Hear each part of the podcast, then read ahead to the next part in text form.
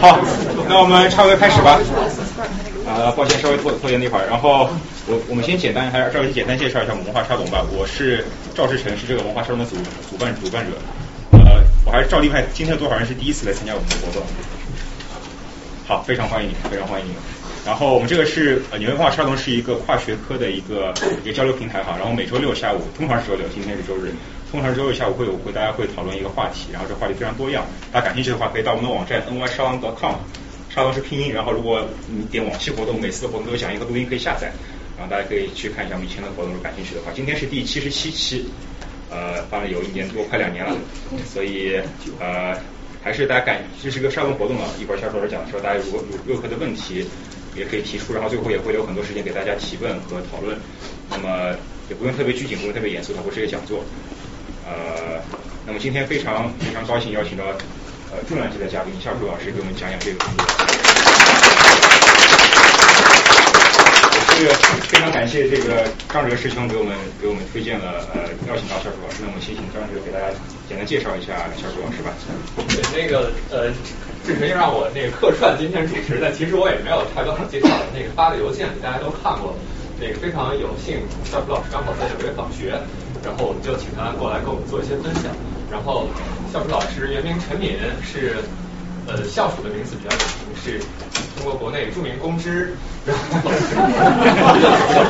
娱乐领袖。校鼠老师是当仁不让的娱乐领袖。那个以前早年是教员，是中共党史专业的讲师，然后后来从事这个媒体行业，然后在中国改革。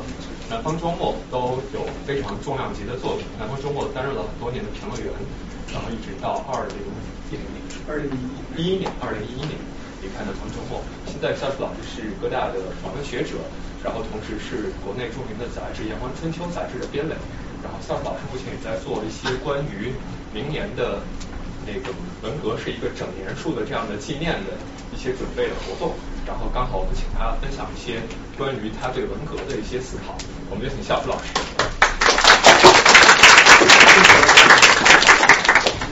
嗯，我跟首先第一我道个歉，因为迟到了。道歉的原因是迟到了，迟到的原因是因为我这个人比较笨，那个对纽约的交通不熟悉。你是纽约地铁？地铁，找今天地铁那个变线，星期天对，然后糊里糊涂的坐到一个不知道什么地方，然后我又得重新找，这是第一个。第二个呢，章子怡，我跟他原来是同事，嗯，他在新闻部，我在评论部，嗯，他对我比较了解，但是他的介绍很多医美知识，我实在不敢当。谢 谢。嗯，今天呢，主要是讲。也不叫讲吧，我就是我先自己嗯先讲一下我对这个主题的思考，大概三十到四十分钟，然后算是我开一个头，然后呢，我想嗯我们还是自由讨论，嗯今天主要还是个讨论，不是我讲。我今天讲的这个主题是毛泽东与世界革命，嗯这个角度其实也是理解文化大革命为什么会爆发。也是理解文化大革命的起因的一个重要的角度。我认为过去的文革研究者可能从这个角度涉足的不多。嗯，世界革命从广义上讲，那个我们知道毛泽东从事的是共产主义革命。嗯，从广义上讲，一个共产所谓的共产主义革命本质上就是世界革命。共产主义革命本身就是世界范围的。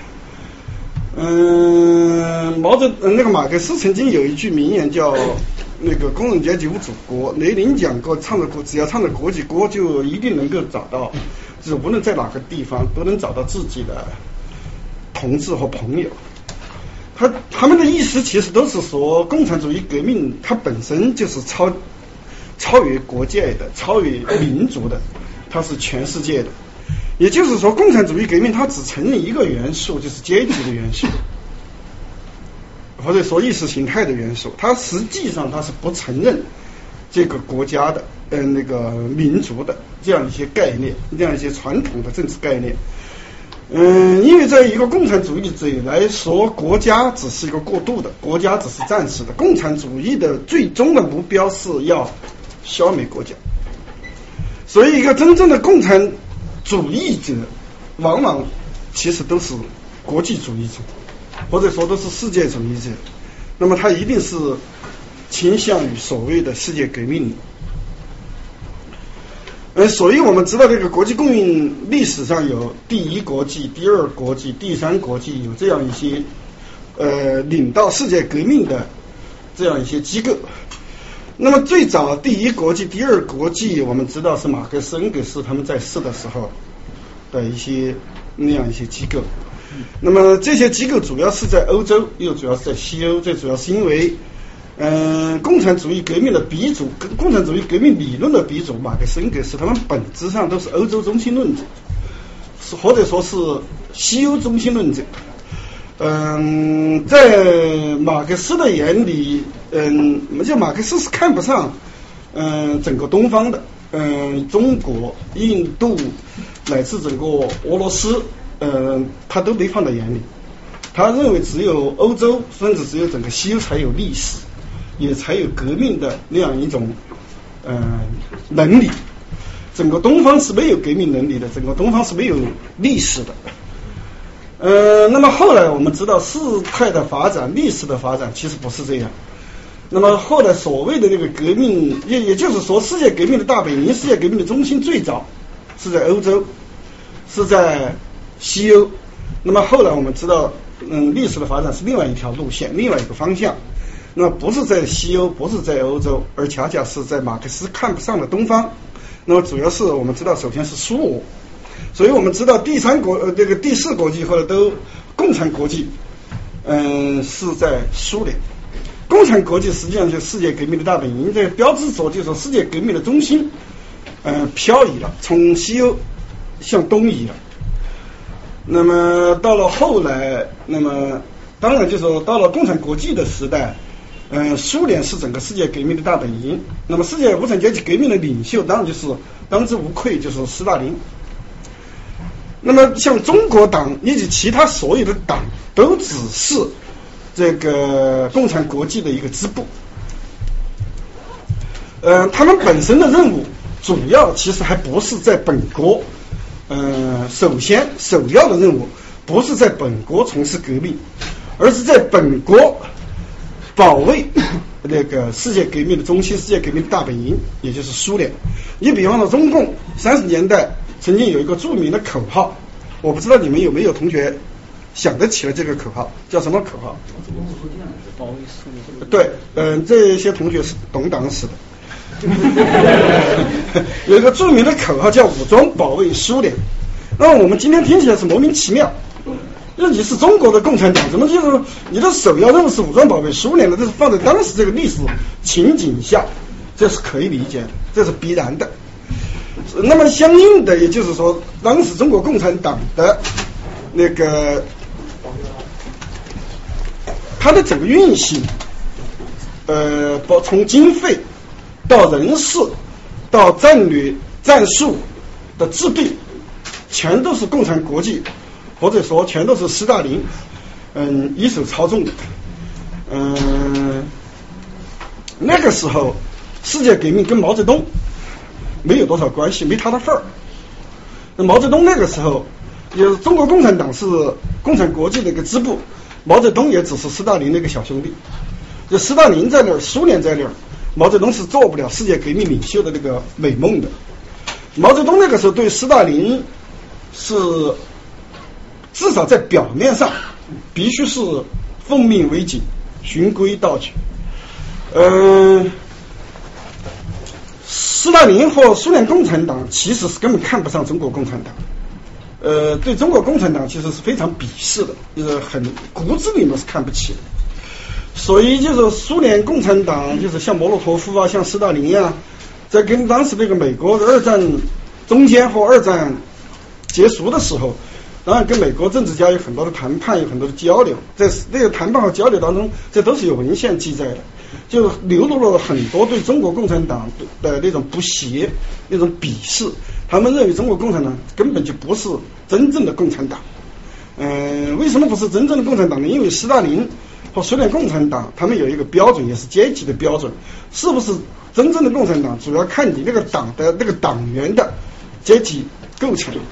那么中国共产党绝大多数当然不是工人阶级，而斯大林他们认为必须是工人阶级出身的党员占多数才是真正的共产党。中国共产党根本不是，所以他看不上。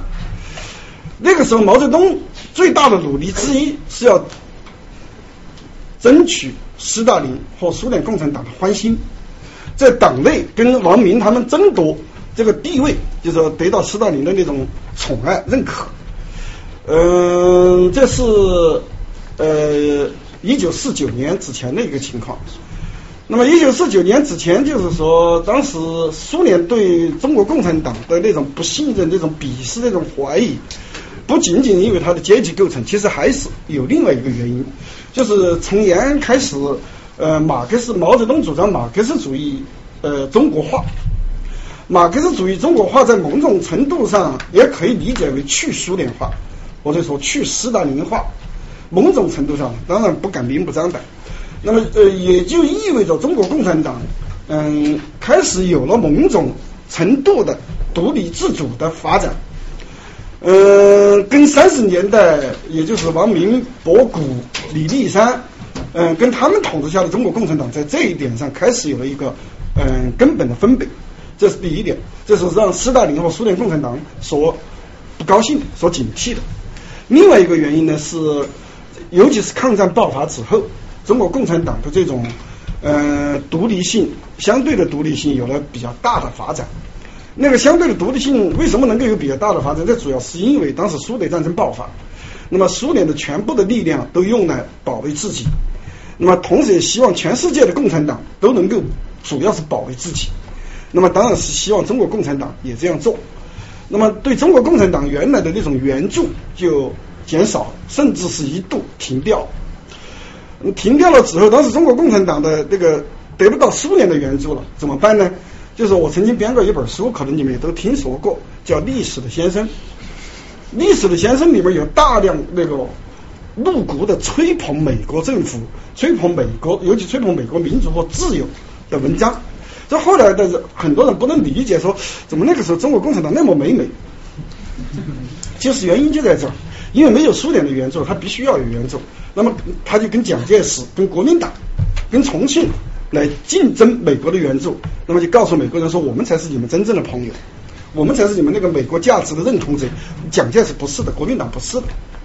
那个时候主要是讨好美国，那么就是有那么好几年，就是说其实是跟苏联的关系，跟共产党的苏联共产党跟斯大林的关系慢慢就拉开了，拉开了之后，那么这对斯大林来说，当然也是他所不高兴看到的，也是他所警惕的。所以，呃，还有一个原因是斯大林和苏联共产党不高兴的，就是说我前面讲了，那么苏联始终是认为核心任务是保卫苏联。那么从这个目标出发，当当他当时整个苏联呃外交的重心对中国那个对华外交的重心是支持国民党，是支持蒋介石。他希望就是说国民党蒋介石能够有更强大的力量对日作战，把日本军队全部拖在中国，不要让日本那个北上，对苏联构成任何威胁，让苏联两线作战。那么要相应的，他当然就希望中国共产党就最好你不要有什么独立，你就听国民党的就行了。呃，王明是当时比较忠实的执行了那个斯大林的这个呃意见，所以当时王明跟毛泽东那个闹得很僵，闹得很僵的原因其实不是毛泽东跟王明的分歧，是毛泽东跟斯大林的分歧。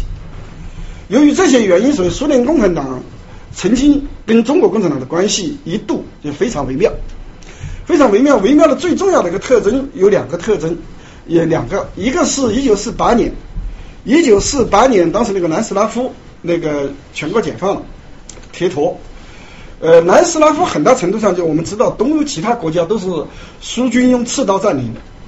呃，东欧其他国家的共产党政权实际上都是苏军强加给这些国家的人民的政权，实际上是某种程度上的殖民政权，并不是本土政权。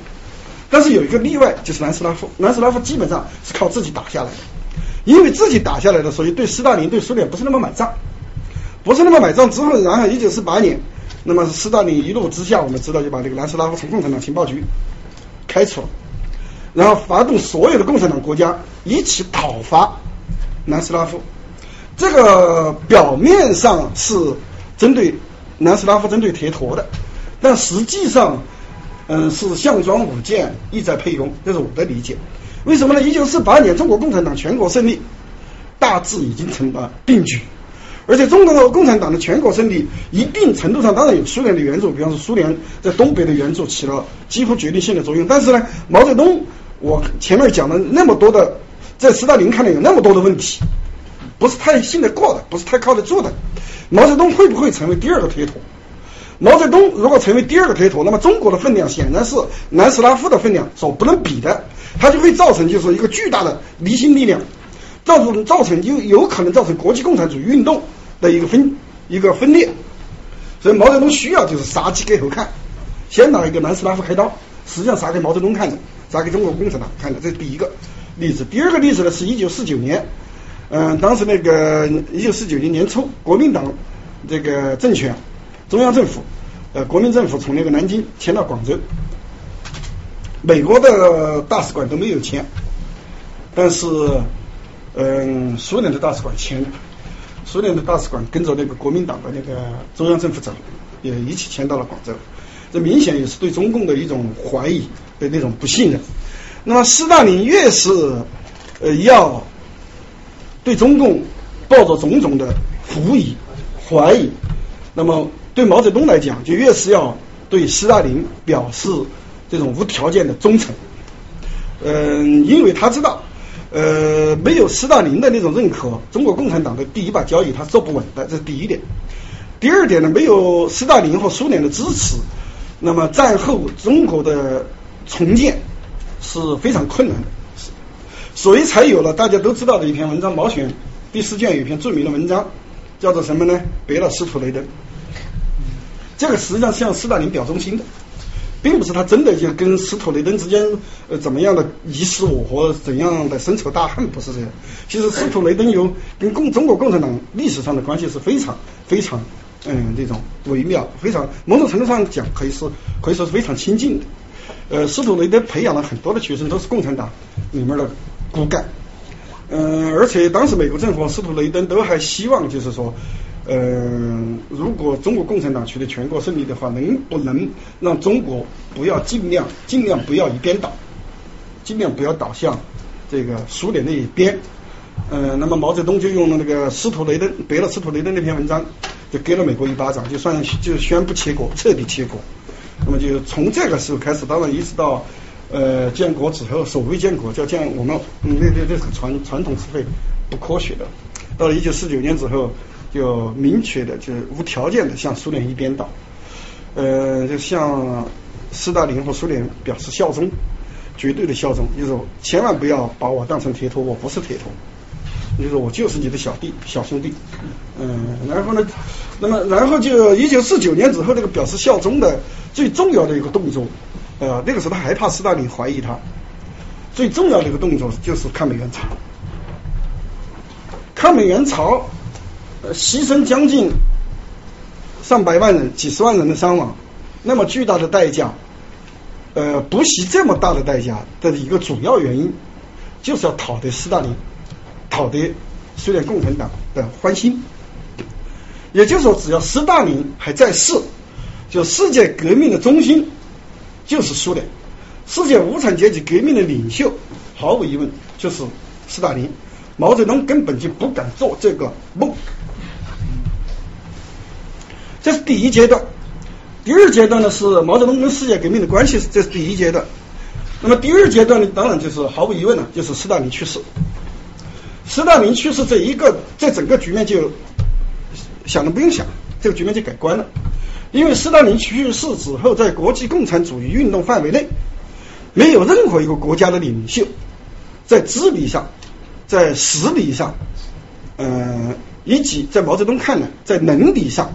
能够跟毛泽东比的，苏联共产党后来选出来的，无论是马林科夫还是那个赫鲁晓夫，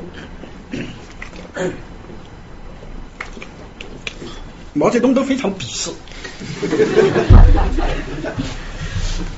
非常鄙视，就是说，当仁不让，就是说，世界无产阶级革命领袖那个宝座就该是他的了，没什么好说的。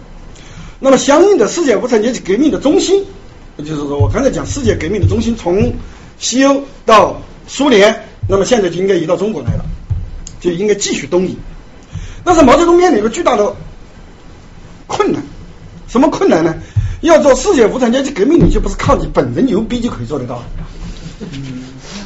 一定要靠你这个国家的力量，你的国家的实力怎么样？毛泽东跟赫鲁晓夫比，跟马林科夫比，当然毫无用，我刚才讲了，他就认为根本不就不是个对等的关系了，你们根本就屁都不是对我来说。但是就国家关系来讲，国家实力的对比来讲，中国什么都不是。苏联当时不用讲，经过斯大林这几十年计划经济，嗯的那种建设，经济上的那种实力是中国根本不能比。为什么会有大跃进？这是个根本的原因。大跃进就是为了大跃进。我原来在出国之前，我家里有大概是九本还是十本，叫“战无不胜的毛泽东思想万岁”。那个有我那个电脑那么大，那么厚一本一本的，里面好多都是毛泽东原来的讲话。其中有一段话我记得非常清楚，毛泽东在内部讲，就是说，看来我们那个实现共产主义，我们进入共产主义不需要那么长时间了嘛。很快就可以进入了，我们中国很快就可以进入了。但是呢，我们中国还是要谦虚一点，呃，我们还是让苏联先进入吧，给他们一个面子。这就是他发动大跃进的一个初衷，他要跟苏联比。所谓感应超美，感应超美的实质本质是要超过苏联，这是毛泽东发动大跃进的根本原因。那么。怎么跟苏联比？用什么来跟苏联比呢？毛泽东是个农民，他对这个国家的实力的那个理解是非常非常的那种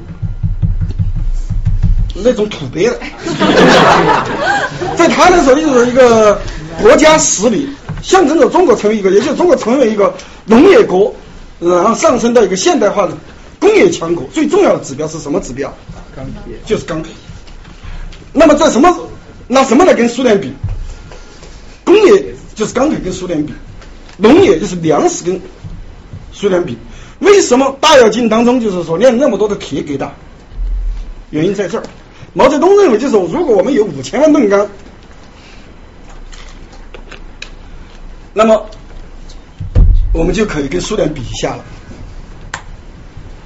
当时毫无疑问呢，全世界都在看他的笑话，尤其是苏联在看他的笑话。这个笑话的结果大家就都知道了。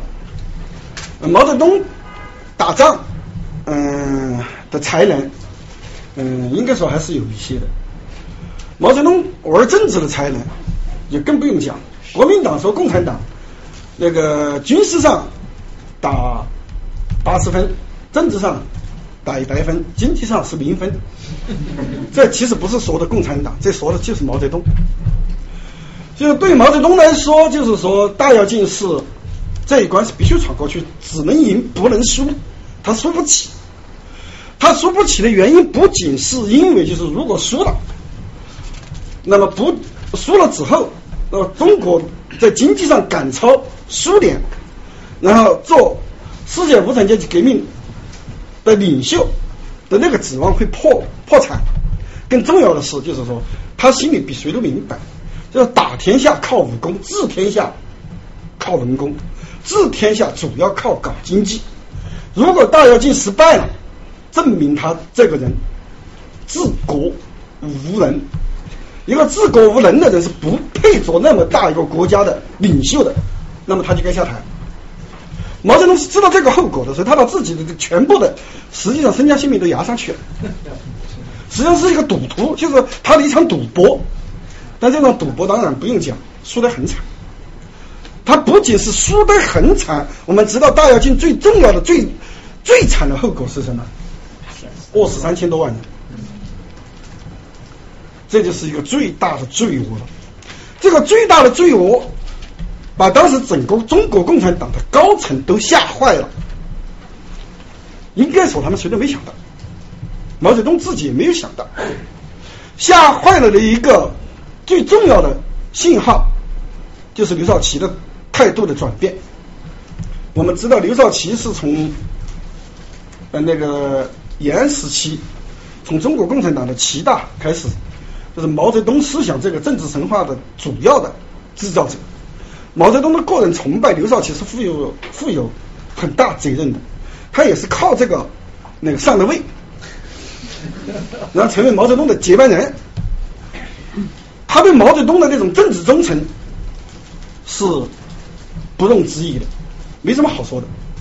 呃，而且同时，由于那个延安整风，呃，延安整风之后，中国共产党内但凡还有点野心，也就是原来还有点野心想挑战毛泽东的人，经过延安整风之后，已经没有任何人敢挑战毛泽东了，这颗心就死掉了。这毛泽东在党内的绝对权威。没有任何一个人敢于质疑，但是，呃，到了那个，因为大跃进的失败，因为这三千多万人的死亡，嗯，当时中国的老百姓不知道，媒体上面没有任何报道，但是高层自己是知道，周恩来是知道，刘少奇是知道，尤其是因为刘少奇一九六一年。回湖南老家，回湖了湖南老家之后，他把当地陪同他的那种官员全部甩掉了，然后就是带了一个人、两个人，呃，确实是深入民间访贫问苦，呃，弄清了真相。弄清真相之后，刘少奇是震撼了，震惊了，怕了，怕了，彻底怕了。因此才有，这不是刘刘少奇个人，这是我认为是共中国共产党高层当时一个普遍的现象，都怕了。这个后果是谁都没办法去承担的。当然不会有谁判他们刑，但是有点历史感的人都知道，在历史上这意味着什么。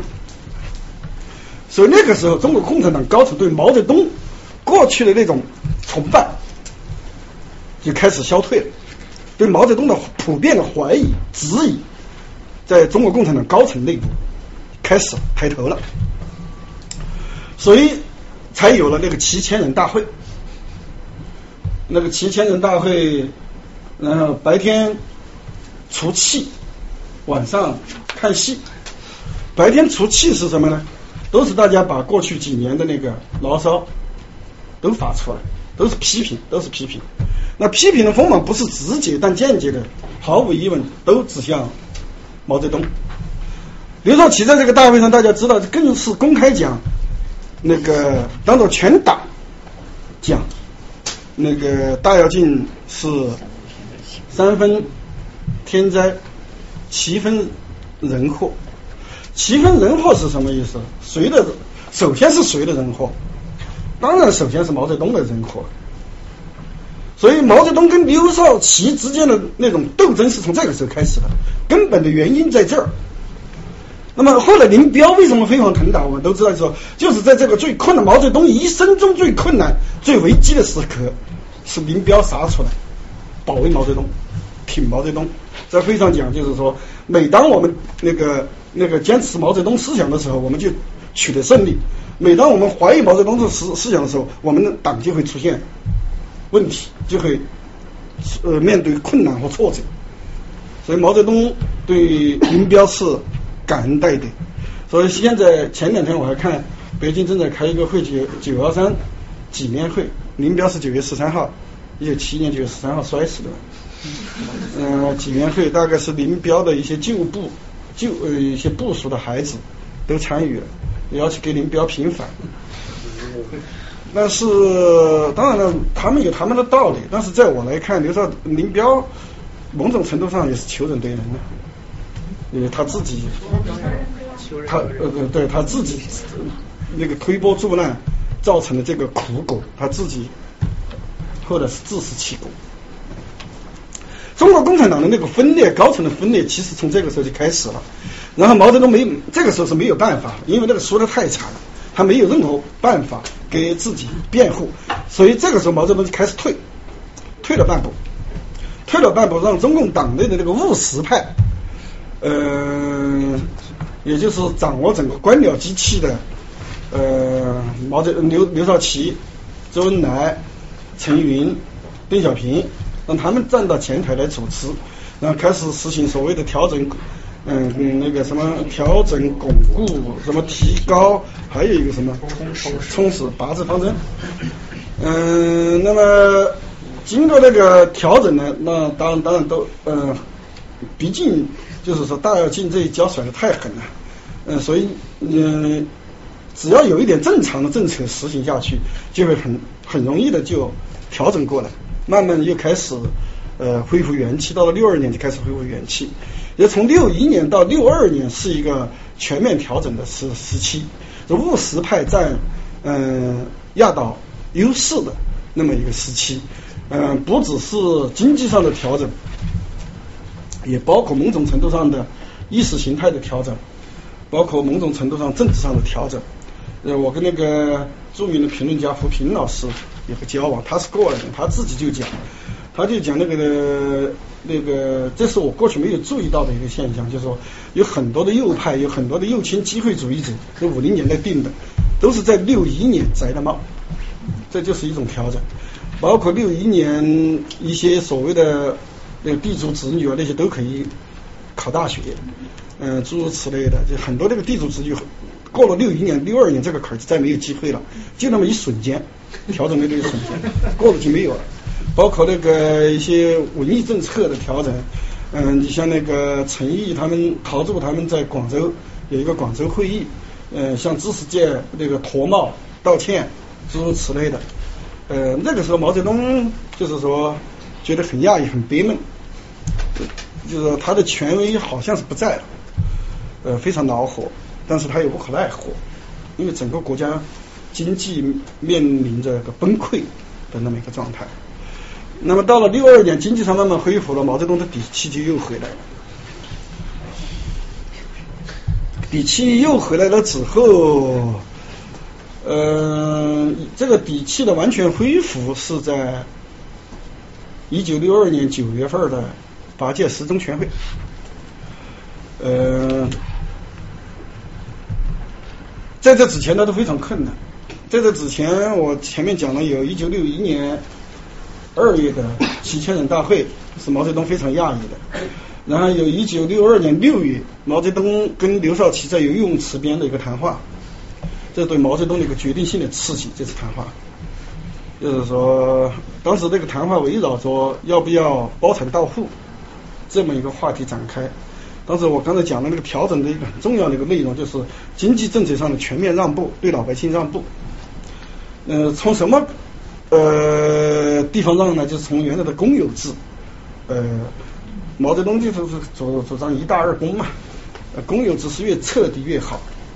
那么从那儿开始往后面退，向哪儿退呢？就是向那种个人经济、个体经济退，向老百姓做一些让步。那么最重要的让步，最后就集中在要不要包产到户。那么田家英大家都知道是毛泽东最信任的秘书，但是后来失宠了。失宠的原因也就是六二年，他跟邓子恢他们一起，跟刘少奇一起主张那个包产到户。毛泽东很不高兴，嗯，这是毛泽东跟田家英分道扬镳的一个开始。然后六二年六月，毛泽东跟刘少奇在游泳池边的那个谈话，嗯，是毛泽东跟刘少奇分手的一个分道扬镳的一个决定性的因素。就在这次谈话当中，毛泽东，嗯，刘少奇当然就是说要坚持是必须还要再让步，要退到包产到户，毛泽东坚决反对。毛泽东坚决反对之后，两个人真的很厉害。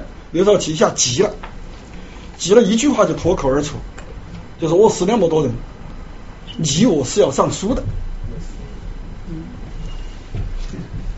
这句话对毛泽东刺激太大了，从此毛泽东就决定把刘少奇当敌人，一定要干掉。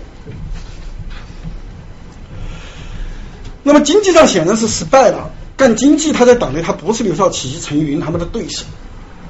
他就不可能再重建自己的权威。那么当然，如果你连中国的那个对中国的这个绝对统治地位你都不能维持的话，那么世界革命领袖的这个地位，那就毫无疑问就竹篮打水一场空了。那么怎么办呢？经济上我不行，而我最擅长的是什么？政治。那咱们还是还是来玩政治。政治是什么？政治就是阶级斗争。那整个党的轨道，党的中心工作就要扭到从经济再扭到阶级斗争这个中心点上来，所以才有一九六二年九月毛泽东在八届十中全会上面提出的一个著名的论断，我想你们大概也都听说过，什么论断呢？阶级斗争要年年讲，月月讲，天天讲，也就是说，你们务实派都该靠边站了。该我来了，玩阶级斗争，阶级斗争是什么呀？阶级斗争就人整人嘛，就整人嘛。那整人谁是毛泽东的对手啊？那谁也玩不过他呀。所以阶级斗争为纲是怎么来的？就是那么来的。然后就一路我们知道，就走到文化大革命，然后刘少奇整个被他干掉了。当然不只是。刘少奇被干掉了，整个党内的务实派基本上都被他干掉了，就剩下一个周恩来勉强维持。十年当中也是心力交瘁。这中国共产党啊，它其实也不是那么铁板一块，这高层从来就不是铁板一块。嗯，毛泽东跟那个务实派之间的分歧是由来已久的。这个务实派。嗯，什么叫务实派？就是我刚才点的这几个人，他们的核心主张其实就是中国要学苏联，中国必须学苏联，学苏联学什么呢？学苏联的计划经济，苏联的计划经济是搞得很科学的，是有效的，中国必须就是按照计划经济，苏联的计划经济这个轨道上，在这个轨道上走。那么，计划经济这个计划是非常严格的，计划就是法律，那就是一切都按照计划来，就不可能有任何的那种任性，不能有任何的个人去折腾的空间，而这跟毛泽东的性格是截然相反的。毛泽东是不喜欢任何计划，我要他自己有句著名的话，他是什么人？他是一个和尚打伞。无法无天的人，所以秦桧著名学者秦桧有一个判断是我非常赞成的。他认为就是过去总说中国搞的计划经济，那根本就不是，要搞的计划经济还好了。谁想搞计划经济？陈云他们就是要搞计划经济，邓小平、周恩来他们都是想搞计划计划经济。这一批人叫务实派。毛泽东要搞的什么？毛泽东要搞的就是命令经济，那老子怎么排版，你们就怎么玩。我下什么指令，你们就怎么玩，这根本就不是计划。毛泽东那个就就像一个神经病一样的，他早上有个主意，晚上有个主意，你说下面人怎么计划？没法计划，就是非常那种随意的，就是说白了是乱来。整个国家没有任何规矩，这是那个务实派所接受不了的。他们本来就是在这个意义上来说，他们是两条轨道上跑的车，分手是必然的。那么然后呢，就是说，后来结果我们就都知道了，就是文化大革命爆发，毛泽东把刘少奇和整个务实派都干掉了。但是把刘少奇和整个务实派都干掉之后，文化大革命并没有停下来，而且一搞就搞了十年，搞了十年，实际上还停不下来。毛泽东如果不死，就停不下来。就只要毛泽东一息尚存，哪怕他成了植物人，靠打针打吊针维持，文化大革命都不会停。最后停掉，仅仅是因为他死掉了。这个原因又是什么呢？这个原因就是另外一个原因了。我前面讲的那文化大革命的起因，或者说世界革命的起因，呃的其中第一个原因，当然是他跟务实派跟刘少奇。他们之间的一个分歧，他们之间的一个权力斗争，这是毫无疑问的。但是如果把文化大革命、把所谓世界革命的起因仅仅归结为此，我认为是对毛泽东的一种贬低。毛泽东会如果九泉有知，他会觉得非常委屈，他会觉得看扁了他。因为毛泽东的那个他的那个终身的意图，这是毛泽东区别于嗯其他共产党国家的领袖。包括区别于斯大林，包括区别于中国三千年所有帝王的一个决定性的因素。什么因素？毛泽东有一句毛毛泽东有一首词，我现在嗯是一下记不完整，大致我能说得上几句，叫做“喜秦房汉武”。啊，略述文采，略述文采就是那个叫做那个是叫《沁园春》，《沁园春》写对，那个秦房汉呃还有什么那个子时弯弓射大雕，呃虚呃那个最后一句是数风流人物来看今朝，包括毛泽东在历史学研究上一贯主张要博古后今，什么意思？他都是告诉大家，你们不要把我当做旧时代的皇帝。我们现在都说毛泽东是皇权，毛泽东的统治其实还是皇权统治，毛泽东其实还是旧时代的一个皇帝，毛泽东根本不承认的，你这太看轻我了，太贬低我了，皇帝对我来说算个屁。还是教主。对，毛泽东那句诗当中还有一句，这是最重要的，是他毕生的追求，叫什么？予与天公试比高。这个天公就是西方人所说的上帝。毛泽东是一个要挑战上帝的人，他挑战上帝的目的是什么？他是要打倒旧的上帝，自己来做新的上帝。上帝是干什么的？中国古代的帝王都叫什么？天子。你不是上帝，你是天之子，所以对天你要有敬畏。那个发了洪水出了大的灾难，你要向天告告饶，向老百姓忏悔检讨，因为你只是尘世间的世俗的统治者，你代替不了上帝的那个位置。毛泽东不，我就是上帝。我觉得我我的这个统治权威绝对不能仅仅限于局限于世俗世界，我的绝对权首先必须建立在对精神世界的绝对统治的基础之上，也就是我。那么作为一个新的上帝，他的主要的任务是干什么？他的主要的任务是改造全人类。毛泽东不仅看不起上帝，他看不起整个人类。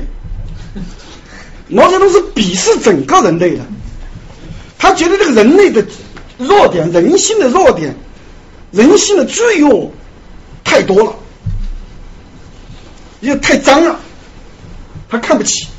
他要向往一个每个人说六亿人民皆尧舜，就每每每个人都是圣人，每个人在道德上、在师德上都是完美无缺的的那样的人，要叫做他他的名词叫做共产主义新人，必须把全人类都改变成共产主义新人。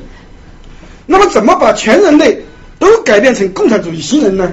那么就是世界革命，就是世界革命，这是世界革命的全部的目的。在这一点上，毛泽东他的追求远远超过了斯大林。斯大林是事是事实上的世界无产阶级革命的领袖，但斯大林从来没有这种梦想。斯大林要的只是在世俗世界的绝对权威，就是说那种恩威皆出于我。毛泽东不是，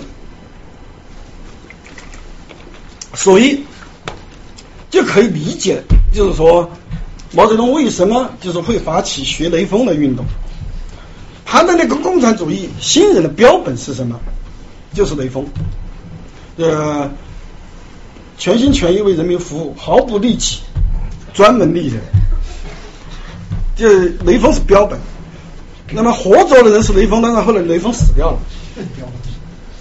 那么历史上呢，大家如果嗯读过一点毛毛著的话，大家会有印象，有个词叫老三篇。嗯，魏云。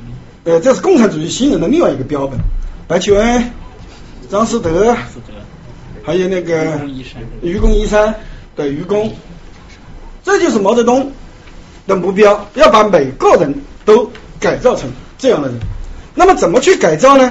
就是灵魂深处爆发革命。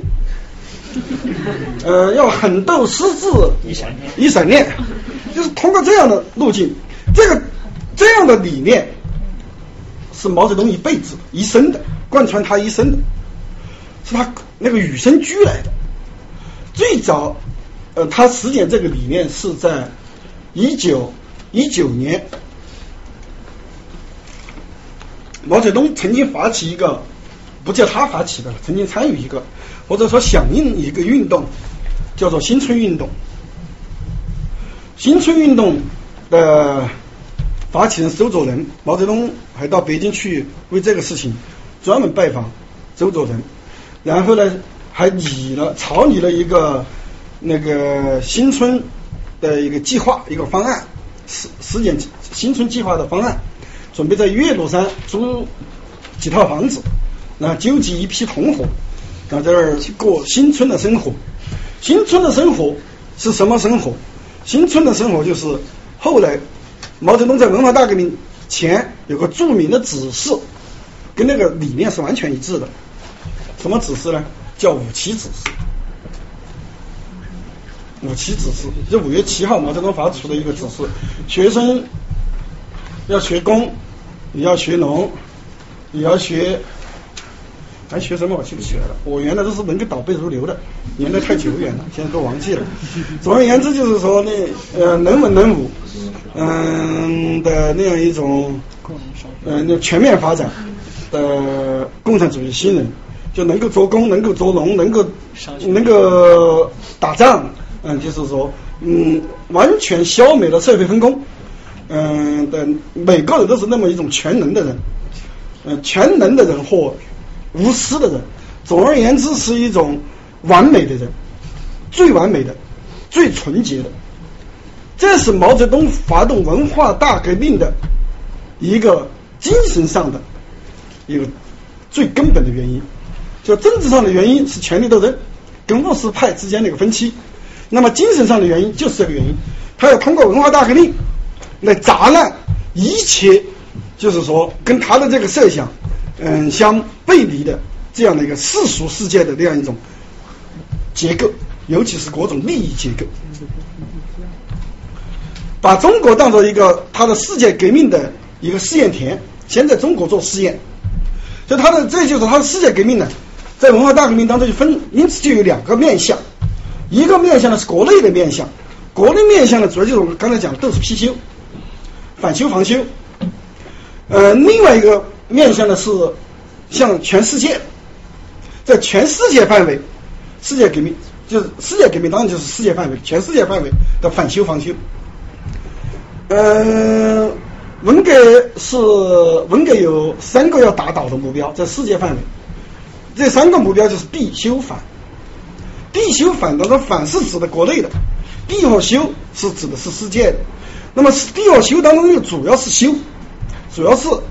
反苏联，那因为毛泽东认为苏联已经背离了那个已经蜕变了，已经背离了什么？背离了那个完那个完美的、彻底的共产主义新人的那样一个目标。因为在苏联，它已经造成了各种各样的既得利益的结构，造成了各种各样的既得的利益者，因此苏联已经变修了。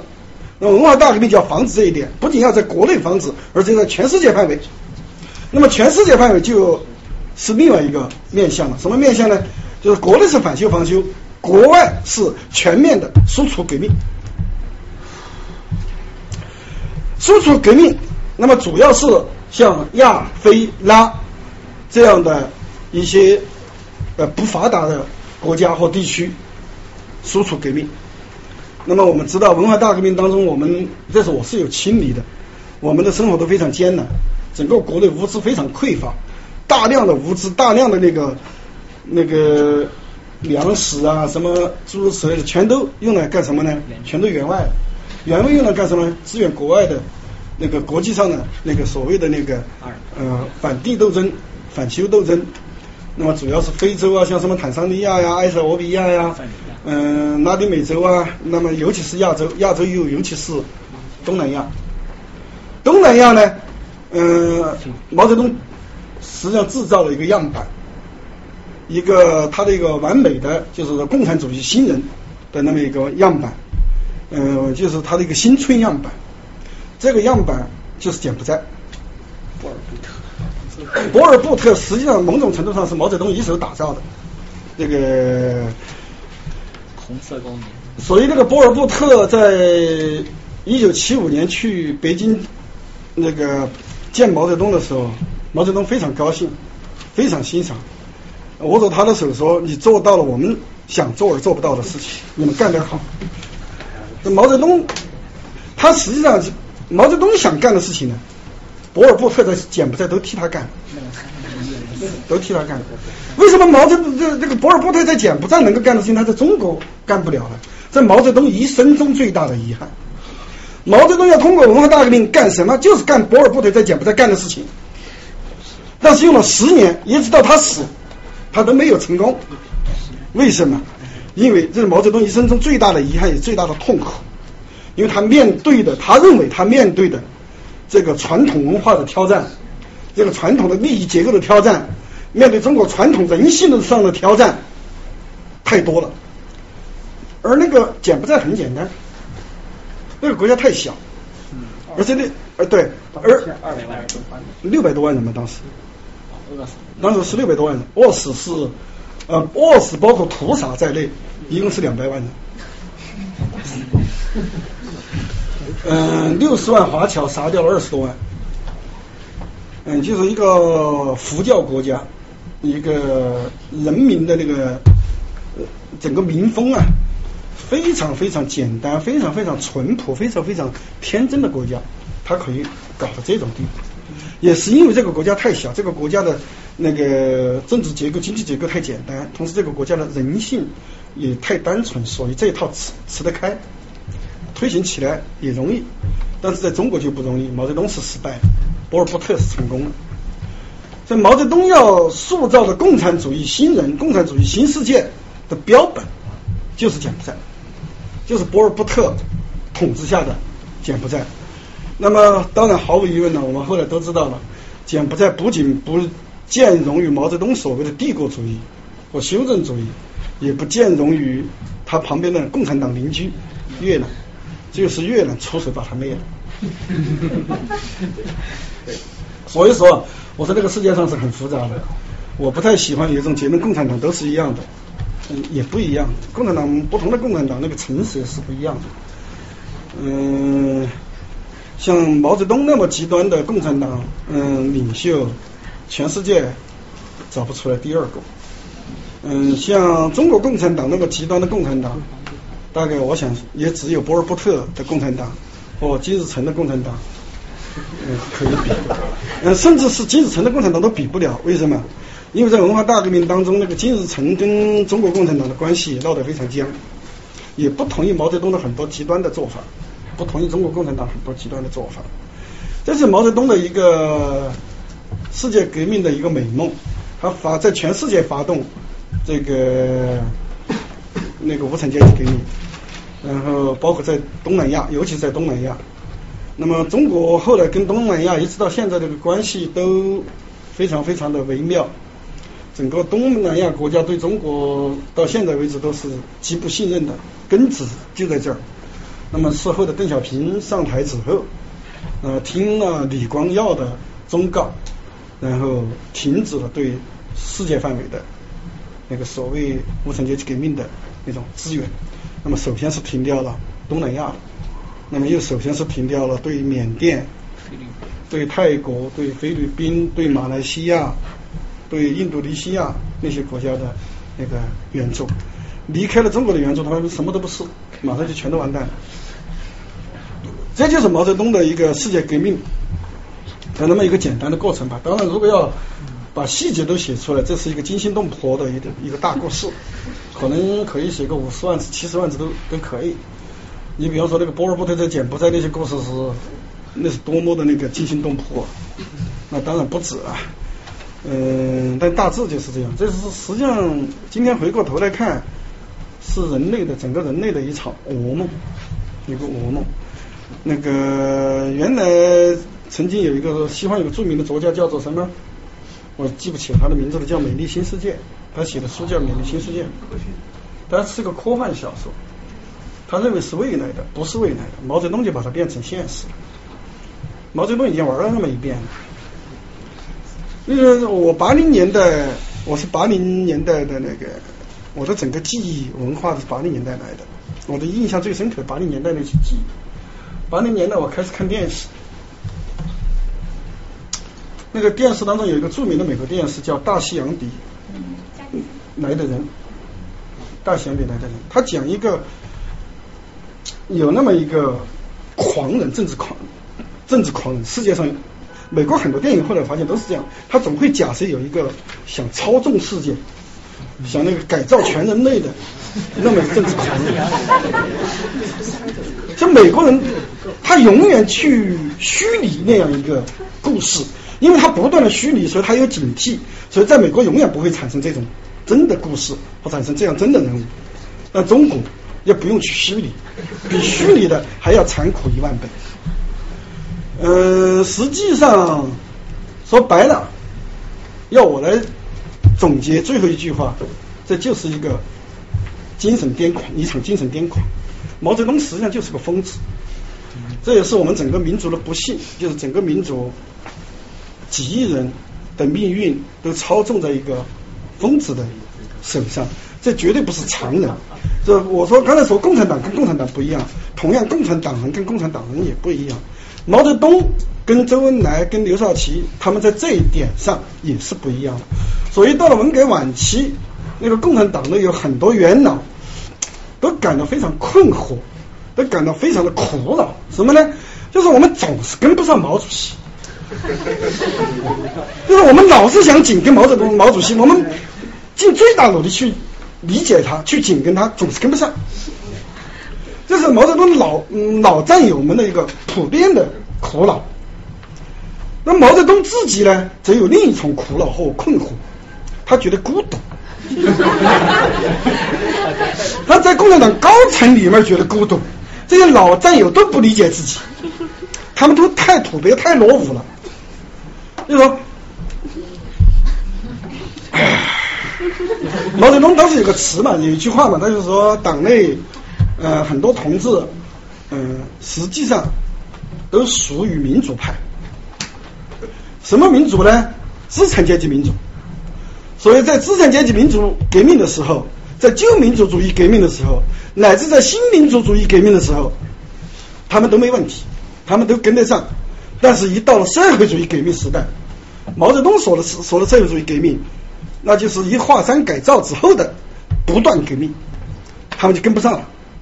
毛泽东觉得他们都跟不上，所以毛泽东最后是在巨大的孤独和巨大的恐惧和巨大的失败感交织的情况下去世的，就死实际上死的非常惨。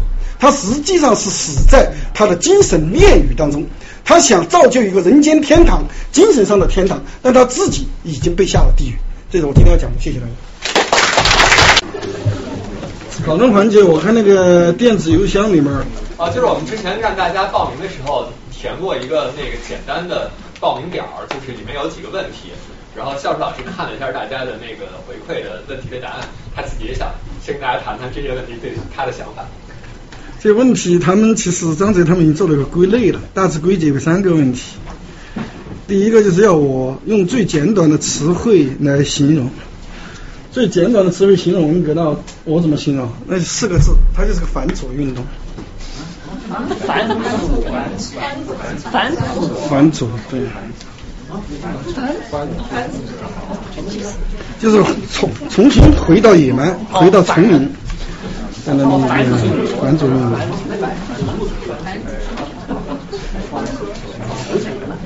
嗯，那个反左的最重要的。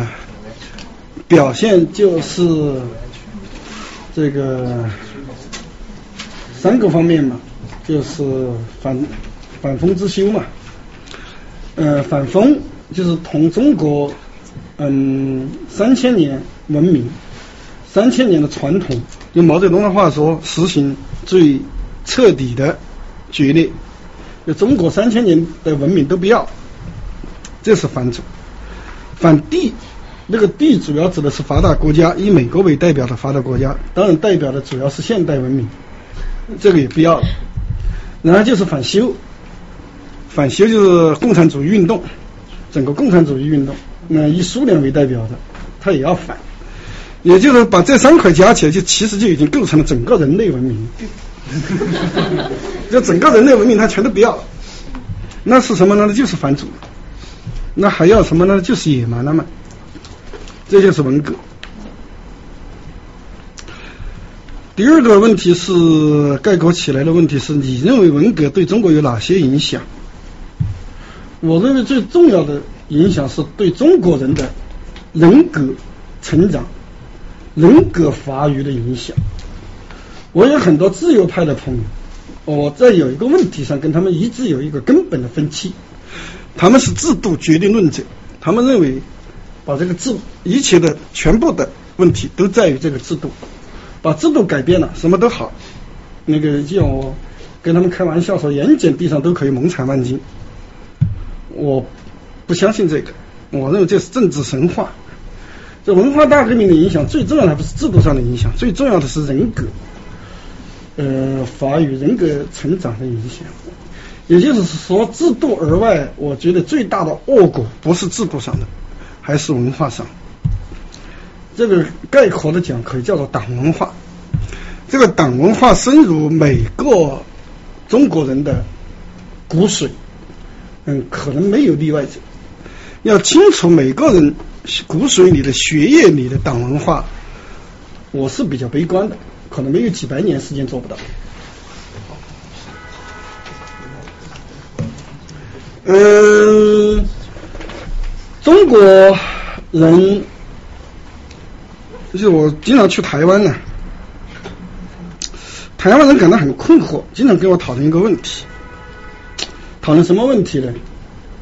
就是中国人的那种攻击性，那那种攻击性到了什么层面？那是学术讨论，学术讨论当中都充满了这种攻击性，他们很不适应，他们很不习惯。这怎么可以这样呢？再比如，我前两天刚看完一本书，这本书是一个呃中国共产党派到柬埔寨呃做地下工作的一个骨干，一个领军人物。他一辈子在柬埔寨长大，他是华人，但是呢，一辈子在柬埔寨长大。然后呢，一九七九年。中共把他从柬埔寨全家接到中国来，当时的柬埔寨是炼狱，尸山血海，但是他从丁满怀着那种对中国的憧憬理想来到中国，他以为中国是天堂，祖国嘛多好，他是一辈子在柬埔寨出生入死，为什么出生入死？都是为了祖国，祖国就是天堂。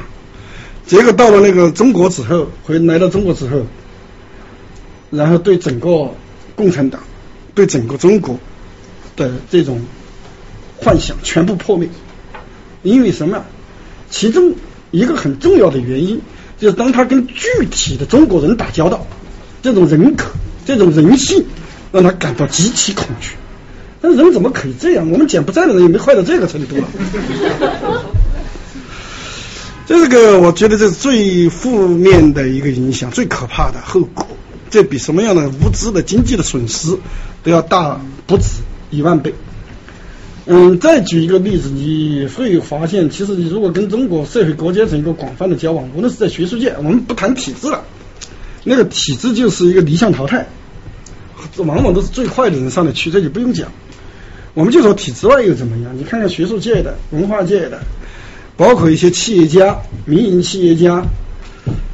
很多人骨子里面，甚至包括所谓的很多的反对派，骨子里面都是小毛泽东。对，骨子里面都是小毛泽东。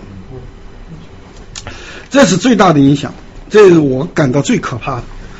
第三个问题是，如果能回到一九六五年的中国，你愿意跟毛泽东讲些什么？我觉得呢，跟他讲什么都没没没有任何。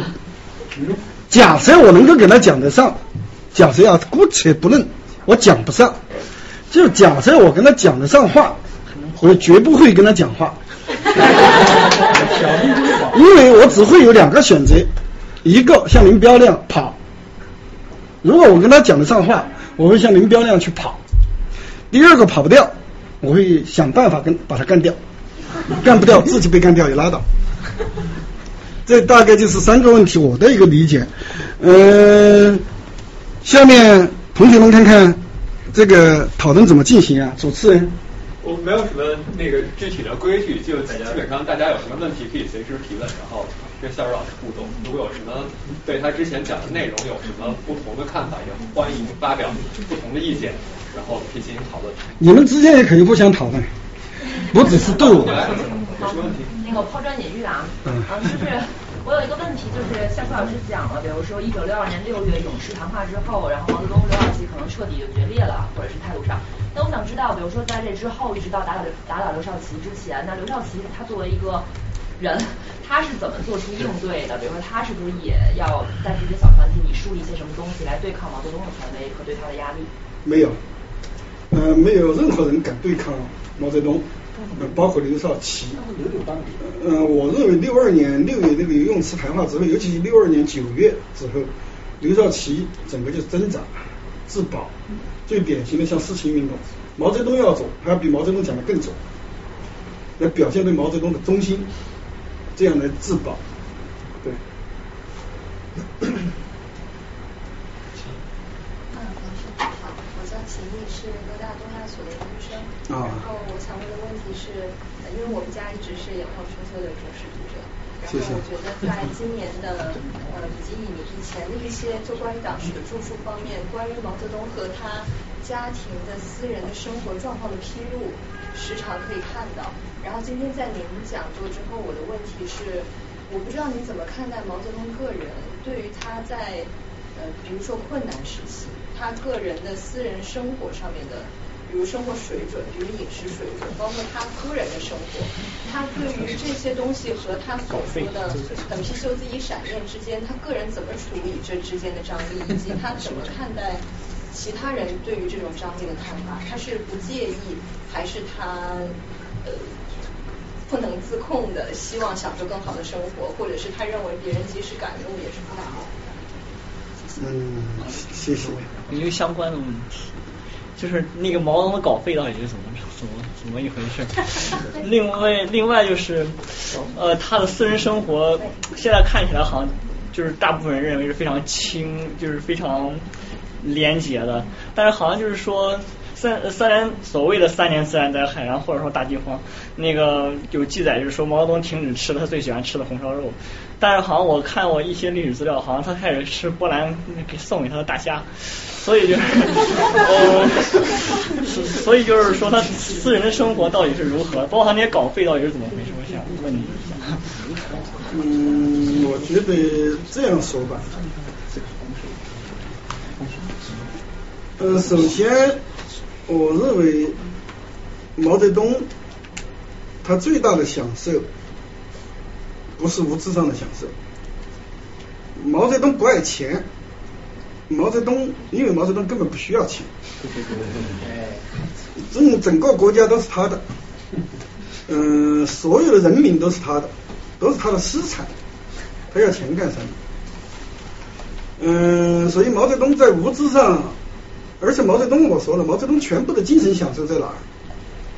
毛泽东全部的先精神享受这一句话，他自己讲的一句话，叫做与天斗。其乐无穷，与地斗其乐无穷，最根本的是与人斗其乐无穷，这是他全部的精神享受。相比而言，什么样的那个物质享受对他来说是都是不重要的，但是不重要不等于不要。对，嗯，所以就会有你刚才说的，也会有你刚才说的，就是说，嗯。他的那种生活标准，毫无疑问肯定是嗯远远高出于常人的生活标准。嗯，你比方说，不只是你刚才说的稿费问题了，稿费问题你要向我求证，我没办法给你肯定的答复，因为我们研究这个问题。嗯，那么但是有些是很显然的了，就是说，因为中国共产党，嗯，一方面主张平等，但是另外一个方面。呃，从延安开始就毫不迟疑的实行一个特供制度、特权制度，包括王石卫为什么被干掉，因为他发了很多牢骚，他对什么问题发牢骚？其中一个就对特供制度的一个牢骚。那么毛泽东是整个特供制度的这个金字塔的塔顶，那么他的这些享受在制度范围内，在共产党的这个制度范围内来说都不算过分，都算是合法的。嗯，这可能跟他的私心杂念都够不上。我觉得最构成挑战的，当然就是毛泽东的私生活了。这个就。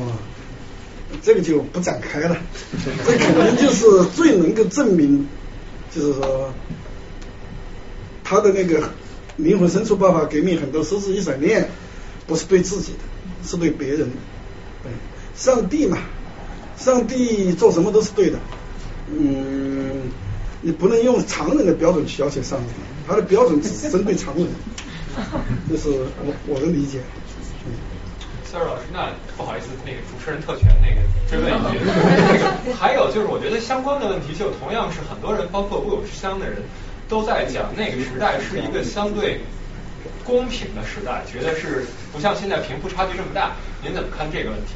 我觉得公平的时代，这个肯定是我对那个时代有所体验，你们可能体验不多。嗯，我的那个。反抗意识的萌芽比较早，嗯，可能从我初中就开始。嗯，一个决定性的因素不是书本上的，现实中，因为我在农村，嗯，我身边都是农民的子女，农民的生活，农村的生活，我是非常了解。嗯，如果说平等。他们忘记了一个最基本事实，说公平的话，文革当中有个一个很著名的词汇叫黑五类。对黑五类公平吗？黑五类按照毛泽东的说法，大概当时全国人口总数总量是七亿人，按毛泽东的说法是百分之五，你就按七亿人来乘百分之五，是多大的一个规模？我小时候我说我有亲理，亲理什么？这就是我的亲理。他们实际上就是整个社会中的贱民。嗯嗯任何一个人可以用任意一种方式去侮辱他们、羞辱他们、使唤他们。呃，不仅他们本人，而且他们整个家庭、他们整个家族都要受牵连。上学、招工、提干。用这个尺度，用人权的尺度来衡量的话，就这一点，那个时代有什么公平可言？这是第一点。第二点，他们讲的所谓公平，指的是当然可能他们因为这些人左这些毛左是没什么人权概念，他们不把这个放到那个公平的那个尺度的那个范围以内。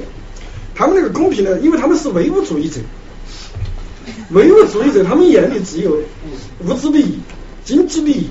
也就是说，分配的不均等。问题在于文革期间，毛泽东以至于整个毛泽东时代，最重要的利益是什么？不是经济利益，最重要的利益是政治利益。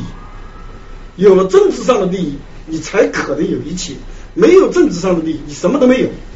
但是政治上是绝对不平等，所以这种。说法是很难成立的，是第二点。第三点，嗯，在集权之下，奴隶之间人人平等。但这种平等是我们现在想要的平等吗？它是一个根本消灭了人权，根本消灭了自由，把人权和自由都干掉了之后的平等，就是奴役的平等。干掉了人权和自由之后，剩下的是什么？就是奴役。这种平等是我们现在要的吗？那我的一个回答，谢谢。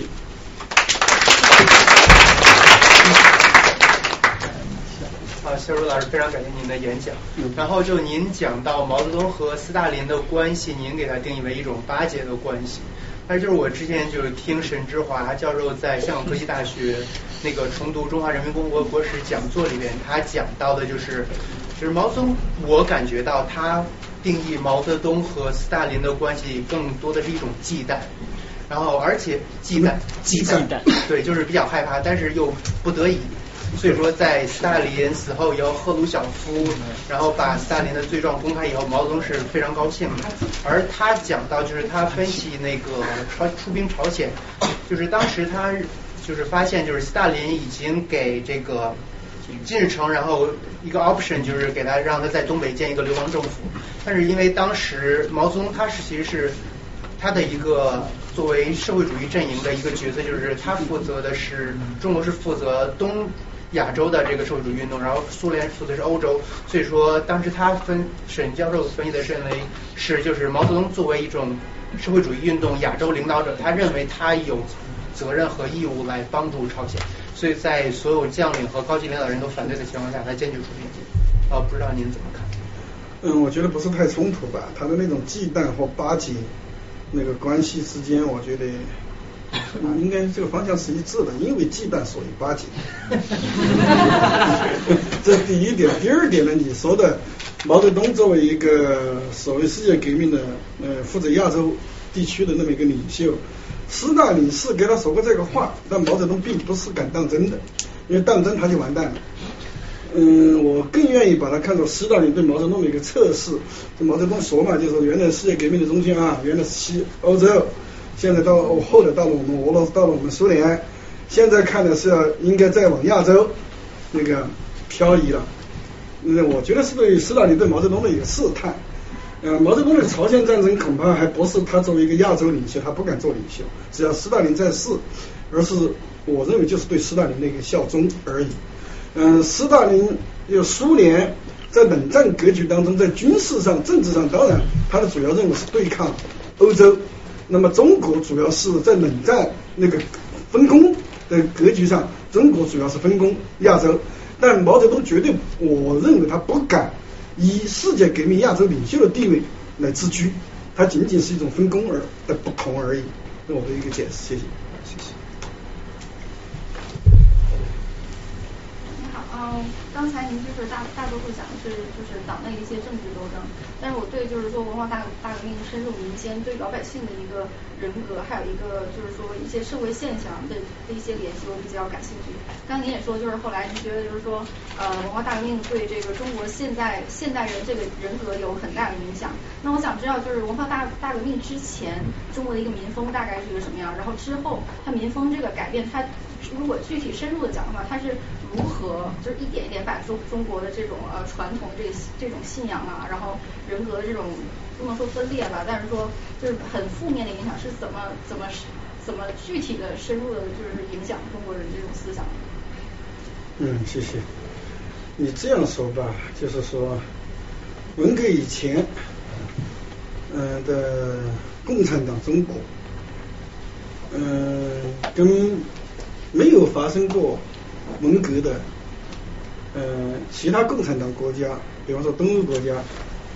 嗯，比方说越南，嗯，在你刚才说这个层面上，就是在民风、在人性上、人格发育上是相近的。当然不可能没有毒害，共产党党文化的不可能没有毒害。但这种毒害呢，我认为还是有限度的，没有能够改变这个国家的那些人民的呃正常的人性。所以就是说，苏联东欧，嗯，尽管也。经历了共产党的统治，呃，共产党的统治也非常恐怖。比方说，斯大林的叔父啊，也非常恐怖。但是呢，他没有，就是说，把人性扭曲到那个水平线以下那样离谱的程度，没有把这个底线突破太多。所以这些国家的人性，我认为当然不可能没有问题，但大致还可以说有正常的人性，属于一个正常范围，在正常值的这个区间浮动。因此，这个社会大致还是一个正常的社会，还没有扭曲太多。中国不然，这是中国作为一个共产党国家区别于其他共产党国家的一个根本的分别。也就在文革以前，也有反右，也有四清。诸如此类的，但是呢，这个更多还限于这个社会中的精英层面，对普通人，对那个引车卖酱者流的影响不大，冲击不是很大，所以你会发现文革当中这些知青儿。插队落户之后，到了乡下之后，到了偏远乡村之后，他们会敬仰的环境那老百姓多好啊，那人缘那么好啊，跟谁比？跟谁对比好？跟谁拿谁做参照系？拿城市，拿精英层面做参照系，他会觉得哦，那老百姓真好。但是经过十年文革之后，原来觉得真好的那个层面，就最普通的老百姓都变得不好。就是说，它的影响是全民的，不再限于精英层次。那么，通过什么来毒害全民、毒化全民？就是最重要的一个东西，叫群众专政，调动群众到斗群众。在这种情况下，没有任何一个人是安全的。原来是精英层面斗，普通人还相对能够洁身自好。能够置身事外，不受影响，但是到了文革，没有能够逃得掉的。呃，这是我们大家都知道，就是老子告儿子，妻子告丈夫。其中一个经典的情节是习近平，习近平十三岁就挨斗，跟杨宪珍，其他几个老人在主席台上一共是六个人。其他都是老老前辈，然后中间一个小孩子小屁孩，十三岁的习近平一跟他们一起挨斗，然后台下习近平的妈妈在台下也在喊举举拳头喊口号打倒习近平，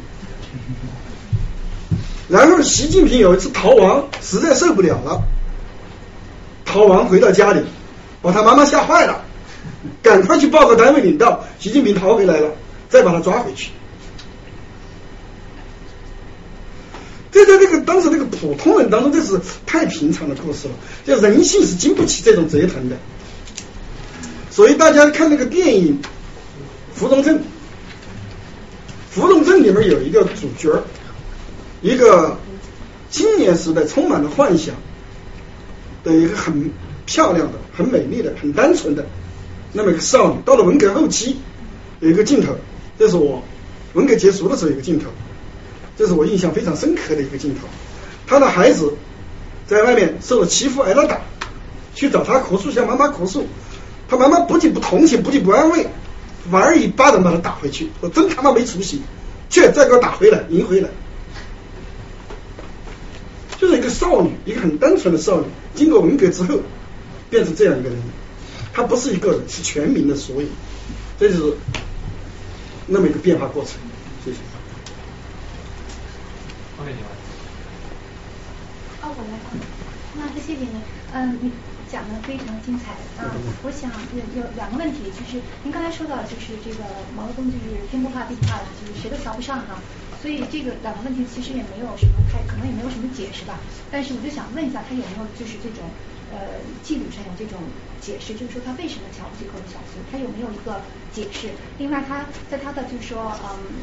就是 reach out，就是他去跟这些亚非拉国家的领导人进行交流的时候，他可能也可能瞧不起他们吧。但有没有一种就是感觉到，呃，我想可能像中东这些国家都是很很敬畏神的这种领导吧，可能跟他也没有什么谈得来的。比如说非洲有些国家就是一些半疯癫状态的这种，就说他有没有过一种共共鸣感，跟这样的领导人，有当时有没有记录？好奇。我没看到这种记录。但是呢，我的印象当中，嗯，他可能稍微有点正面评价，评价比较高的，大概就是美国的领导人，尼克松之类的，他喜欢跟美国的右派谈，谈得来。呃，这主要是因为我觉得他觉得在智商上基本是相当的，其他的人他根本看不上，因为毛泽东。嗯，他实际上是把自己当做神，当了神之后啊，那个世界上能够跟他对话的人就寥寥无几了。赫鲁晓夫之类，在他看的都是俗人，对，根本看不上。可能可笑啊！美国支持这个共产国际的是左派啊，他怎么会跟右派感觉有共鸣呢？多少他只欣赏呃谁能够做他最强劲的敌人。对对 对。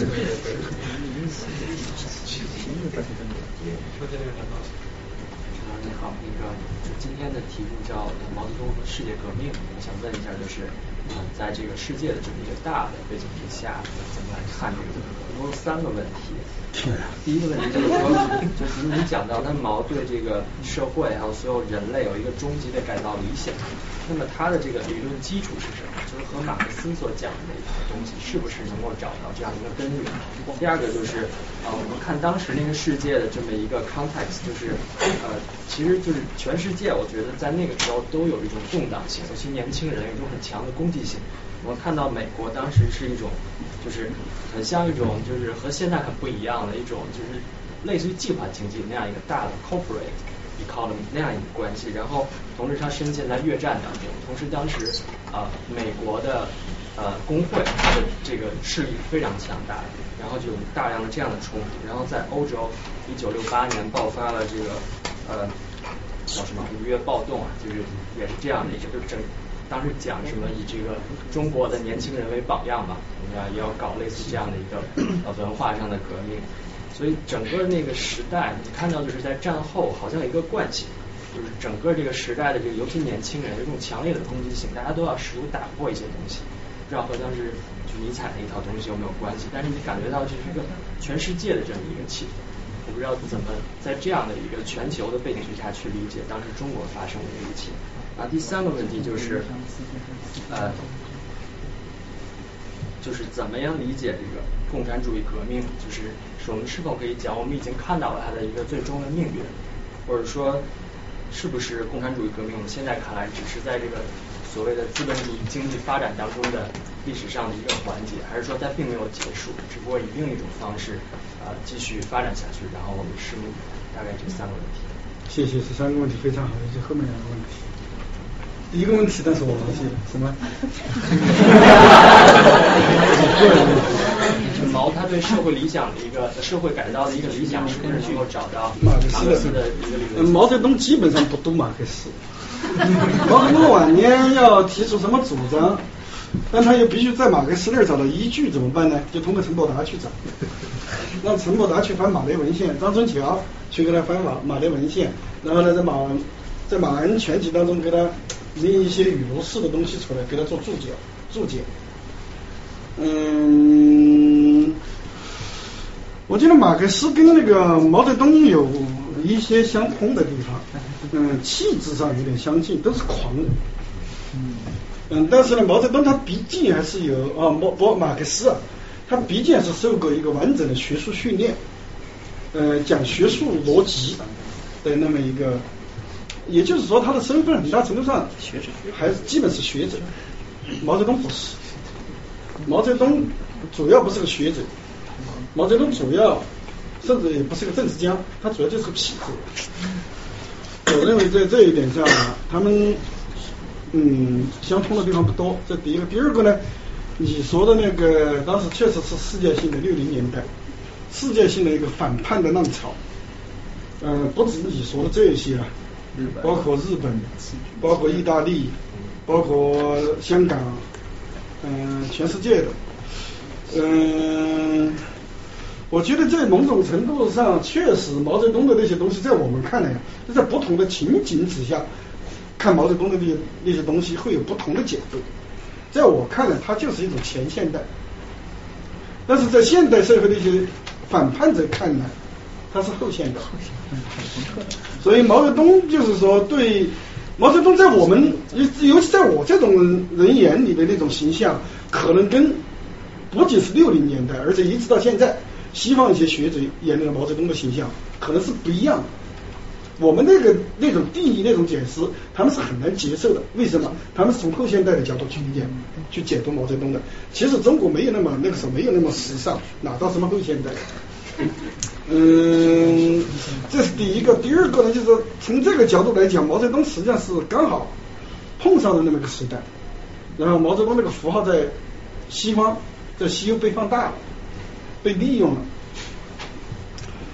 嗯，它实际上是一个全球共振。那个全球共振，这种共振效应有时候我也没办法去解释，是很神秘的。你比方说，在竹青时代，东中国有孔子，然后在西方有亚里士多德，他刚好就刚巧就在一个同一个时间点。那你怎么去解释为什么会这样？我我不知道。你刚才说的这个第二点，我也没办法去解释。你觉得是跟二战有没有关系？可能跟二战。一个全球一个节奏性的东西。它就跟三零年代，就是共产主义思潮在二十世纪有两个节点，一个是三十年代，三十年代中国那个全世界的知识界普遍的左倾。嗯，第二个就是你刚才讲的六零年代，但是具体的根源，我觉得还要去，我没有思考过这个问题，所以你第一次提出来这个，我现在没办法给你答案。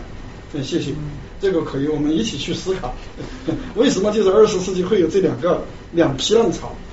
嗯，这是第二个问题。第三个问题呢，我觉得提的非常好，就是说共产革命毫无疑问就是不用讲，这不是逻辑，这是事实。他已经被这个事实给证伪了，呃，几亿中国人当中小白鼠，这样一个事实已经把它给彻底证伪了。共产革命毫无疑问画句号，永远的画句号，这没什么好质疑的。但是我觉得就是说呢，嗯，社会主义的那样一个元素，在现代社会中的那个作用，它还会持续下去。这是两个层面上的问题，就共产革命和社会主义元素这两东西一定要区别开来。就说事实上，中国的共产革命，无论是中国的还是其他国家的共产革命，他们在本质上，就尽管他们都自称社会主义，但在本质上都是反社会主义。因为真正的社会主义最重要的是什么？最重要的是以社会为中心。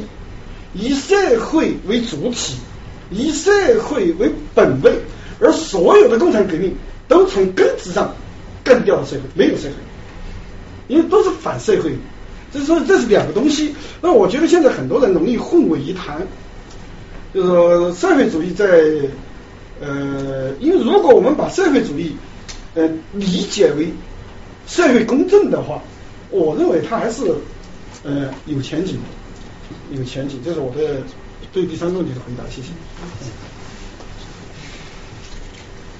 啊，你好，我想问一下，就是文革对于八九年的天安门事件，他们俩之间，您觉得有没有关系？然后您还讲到，就是那个文革的阶段是对人性的摧毁，因为我是学我是我是在学精神分析，我听起来觉得。我们心灵会有很多的阴影，然后也是一个巨大的精神创伤。那你们这一代的人是怎么走出这个创伤，怎么重建？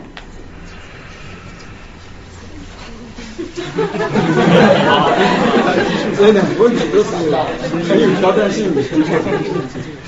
第一个问题，我像刚才那个同学的问题一样，我没有经过思考，我没有想到从文革到那个六四。当然有一个不变的逻辑，那当然都是专政的逻辑，党国体制的逻辑，这个是相通的。但是用这两个逻辑来解释他们二者之间的联系，我觉得好像还不够有力。这个之外怎么去解释，我现在想不起来。因 为我个人来讲，因为很多的文革，他们那些年轻人都是六四年。那个不是八九年那个六四运动的那些领袖，都是文革时代成长出来的年轻人，他们出生的时候都是六四的。没有没有没有没有，因为他们看的太老了。因为我是，他们不是。他们是。他们普遍都是按年龄讲都是我的学生。对，但是他们都是六几年出生。应该都是六八、六九、七零以后的。七零以后的，对，七零后。零到六岁，但是我觉得这就是企业在讨论一个他们反对的东西反而是可能跟我们有一点关系，比如说，因为他们反对的就是那些什么关岛啊、特权啊，然后那些相当于是信仰圈下面的这些官僚，他实际上。那个的一些腐败的这种行为。那我觉得这个可能是文革的某种程度上的一种直接后果吧。嗯，也可那么解释，但是我觉得甚至他们其实六次的要求并不高，学生的要求并不高，也就你刚才讲的反腐败、反官僚，对吧？这一些还没有上升到对整个体制的追问。嗯，所以我很难把二者之间嗯那么强有力的联系起来。这第一个问题，第二个问题是，嗯，我们这一代人。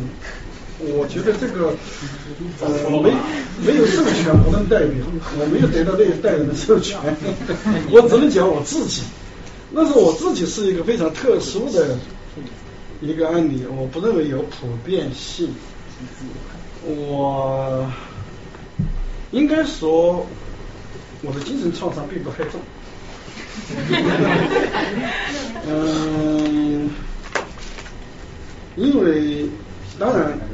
我的家庭也受到一些冲击，最主要因为我的父母都是地主子女，嗯，黑五类的边缘，但不属于黑五类，要地主才属于黑五类，他们是地主子女，那么也就因此对他们的冲击其实也是有限的。再加上我刚才讲，我是在农村，那么虽然在农村，但是呢，当时有一个阶层叫吃商品。是一个比农民要优越的阶层，所以我们家呢也属于在农村中吃商平阳的，所以相对一个优越的阶阶阶层。第三个我个人，我个人呢，我前面两个姐姐的创伤比我严重，嗯，那么他们都是因为家庭成分就是地主子女，所以读了初中之后就再不能读高中了，所以嗯，我的性格。跟我两个姐姐的性格是形成鲜明对比，他们以中其生一直到现在，一直是非常愤激，嗯，尤其对这个政权是非常的那种对立，绝对的对立，非常的愤激，而且那种整个心态，我认为，嗯，到现在为止没有恢复平衡，没有恢复平衡，没有恢复健康。这个创伤的确是终身的，就说起来就伤心，就说起来就热泪盈眶。所以我一般跟我两个姐姐在家里，我不能跟他们谈往事，我不敢。而且呢，不仅是这样，而且在面对世界的时候，面对周围人的时候，嗯，反应也不一样。我会比他们可能呃更开放、更从容、更温和一些，他们不会这样。嗯，就是有很强烈的那种对抗情绪，对抗情绪，对。那么这个是没办法改变。那么我为什么跟他们不一样呢？因为我刚才讲，他们该升学没升学，整个前途全部浪费废掉。而我两个姐姐都是在智力上非常自负的。就如果不是这样，那么我会怎么怎么样？但是我不，因为我刚好运气好，比如我能够，我那个时候高考恢复了，然后呢，一考。然后考的还还不错，然后呢，考的不错之后，然后呢，当然后面就业啊，后面整个整个就走的比较顺，没有遇到什么坎坷，所以我没有代表性，知道吗？但是呢，从我两个姐姐的情况来看，那个年代受到这种创伤的人数以亿计。叶剑英说直接的受害人是一个多亿，那么如果连上他们的家属、他们的亲友，你可以想象这个人群的规模是多么大。就他们那个创伤，我就一两个警戒为例，到现在为止没有平复，没法平复，也不可能平复，对吧？嗯，谢谢啊，我不好意思，不然那么长，不好意思，因为我刚才其实攒了一个问题，想到最后收尾的时候，但是 我现在王璐是记者，我们就原谅他第二次又又来提问。对，其实我我有几个问题啊，对我，但是尽量保持很简单。就比如说，对于我们来说，我们这一辈其实是非历史的亲历者。那我想知道，研究文革对于我们来说，除了一个猎奇的意义来说，对于我们这种非历史亲历者的普通人，到底有什么样的意义？我们如何不犬儒、不带着情绪的去看这段历史的研究？还有一个就是说，因为现在毕竟中国的领导人其实他们都经历了文革，他们是历史的亲历者。那么比如说，尤其像习近平，他有经历过这样一个事件，那可能会对中国现在统治者这一阶层的心理会产生什么影响？也就是说，涉及到您是怎么评价习近平这一代人的领导？目前为止。嗯，对，然后还有一个问题，其实就是说，您作为，比如说您也是曾经受到过冲击的人，那么作为一个这个事件的受害者，怎么看像陈小鲁这样的人，呃，来进行一些文革道歉？因为就就这样一个，您您是怎么感觉的？还有一个就是说，对不起，还有一个特别特别那什么，就是我想问一下，比如说您是研究党史的，那么作为，因为比如历史是一个任人打扮的小姑娘，那么党史到底是不是一个真实的记录，还是说它也是已经被打扮过后？您在研究一个打扮过后的小姑娘？我倒过来回答。最后一个问题，最先回答。第一个问题，呃，最后一个问题，那答案是不言而喻的。整个党史，那都是他们的政治口红，嗯，根本就跟史没什么关系。也就是说是有党无史，嗯，当然这也不只是共产党的问题，包括我看后来看国民党的党史差不多，都是那种嗯那种自我的那个嗯整容，嗯，这整容整的很厉害，嗯，这是第最后一个问题。那么你前面讲的就是一个对习近平等统治者，就是尤其高层领导，对他们有什么样的影响？我前面讲这种人格的那种那种发育啊，它的影响是每个人的。嗯，他们作为当时这个社会的文革当中的核心的那个当事人，我觉得他们更难那个逃脱这个影响。这个影响大致可以分作两个方面，一个方面历经劫难，历经这个苦难，嗯，对他们中的极少数人来讲，可能会有刻骨铭心的记忆，会有对文革的，会有对那种党文化的那种反思、警惕，这种概率。嗯，也不能排除，因此也绝对不愿意再回到文革。但是我觉得另外一个方面的影响的概率更高，就是我刚才讲的中国社会啊，你会发现越是精英层面，越是成功者，其实他的骨子里面毛泽东的那一套可能越深，因为他在中国这个特定社会环境下能够成功。很大程度上就得益于对他从毛泽东时代所习得的这一整套的东西，他对这个东西有依赖性，是一种或者说一种路径依赖。嗯，所以呃，就表层的文革来说，他们也可能不能接受，嗯，也可能会想办法拒绝。嗯，你比方说像文革那样再来一个全面的大动荡、全面内战。呃，他们是绝对不要的，因为这首先危及到他们自己的安全。但是，就这种隐性的、这种那种深层次的这种文革的影响，就是我刚才讲对人格的影响，嗯，我觉得他们很难跳出来。嗯，所以，嗯，现代的那个他的整个政治运作会在形。经意不经意之间，带有很强的文革的毛泽东的那种烙印，我觉得这是不可避免。嗯，这是有第一个第二个问题，还有一个问题呢。然后第三个和第一个问题，第三个问题是说如何看待像陈小武这样曾经打人的人的道歉。我呢觉得是一，这是我一贯的观点。我觉得就无论对什么样的人，只要他能够表现出来一点善意，而这个善意是当下社会所稀缺的、很少的。嗯，这尤其在这个善意在体制内，在主流社会，它是边缘的，是受排斥的。那么我觉得只要有那么一点点善意表现出来，我个人我是不主张去诛心的，嗯，去追问他的动机的，他背后有什么样的动机，有什么样的那个不可告人的东西，我不主张这样去做。我觉得就是就事论事，他是个积极的那么一个举动，那么我就去，我觉得还是应该去肯定他，去鼓励他，让这种善意越来越多，让这种声音越来越大，让它从边缘到主流，这是我的主张。谢谢。还有提问题吗？就其实我就马上问完了，我就不再问了。第一个问题，第一个问题就是 说，对于我们这种非历史亲历者的普通人来说，研究文革到底有什么意义？除了练习之外，除了练习之外，就是让你，如果你还愿意再回到中国的话，那当然这是中国所有中国国情当中最基本的国情，对你整个的发展，对你整个的成长，所有资源当中最大的制约，我觉得好处就在这儿，对。否则你根本不了解中国。关于夏水老师对习近平或者其他中国领导人的这些看法什么的，夏水老师有很多政论的文章，在 FT 中文网和纽约时报中文网都有很多他的报道，那个有的都很有影响。比如那个关于习近平，夏水老师写过一篇那个关于习近平的第三条道路。对，夏水老师有兴趣的话可以跟大家分享一下。谢谢谢谢谢谢。这个就在另外一个话题之外了，你们可以上网去搜，嗯，你网上一下就搜到了。对，谢谢谢谢这个补充。哎我。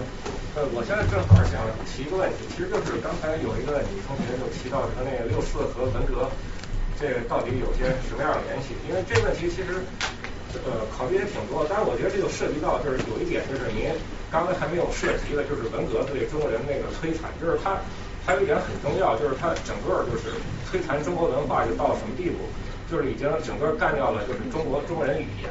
就是因为我自己印象挺深刻，就比如说我小时候上学，就是在八十年代九十年代初的时候，基本上就是我能学到这种语文中文的词汇哈，就是文革老王就是那个时候来的。所以后来我我听到包括台湾人怎么讲话，我发现他们似乎就跟我们就弄的是完全不是同一套词汇。然后后来接触一点西方的东西的话，就发现对于这个世界很多事物有一些正确一些概念上一些语言的描述的话。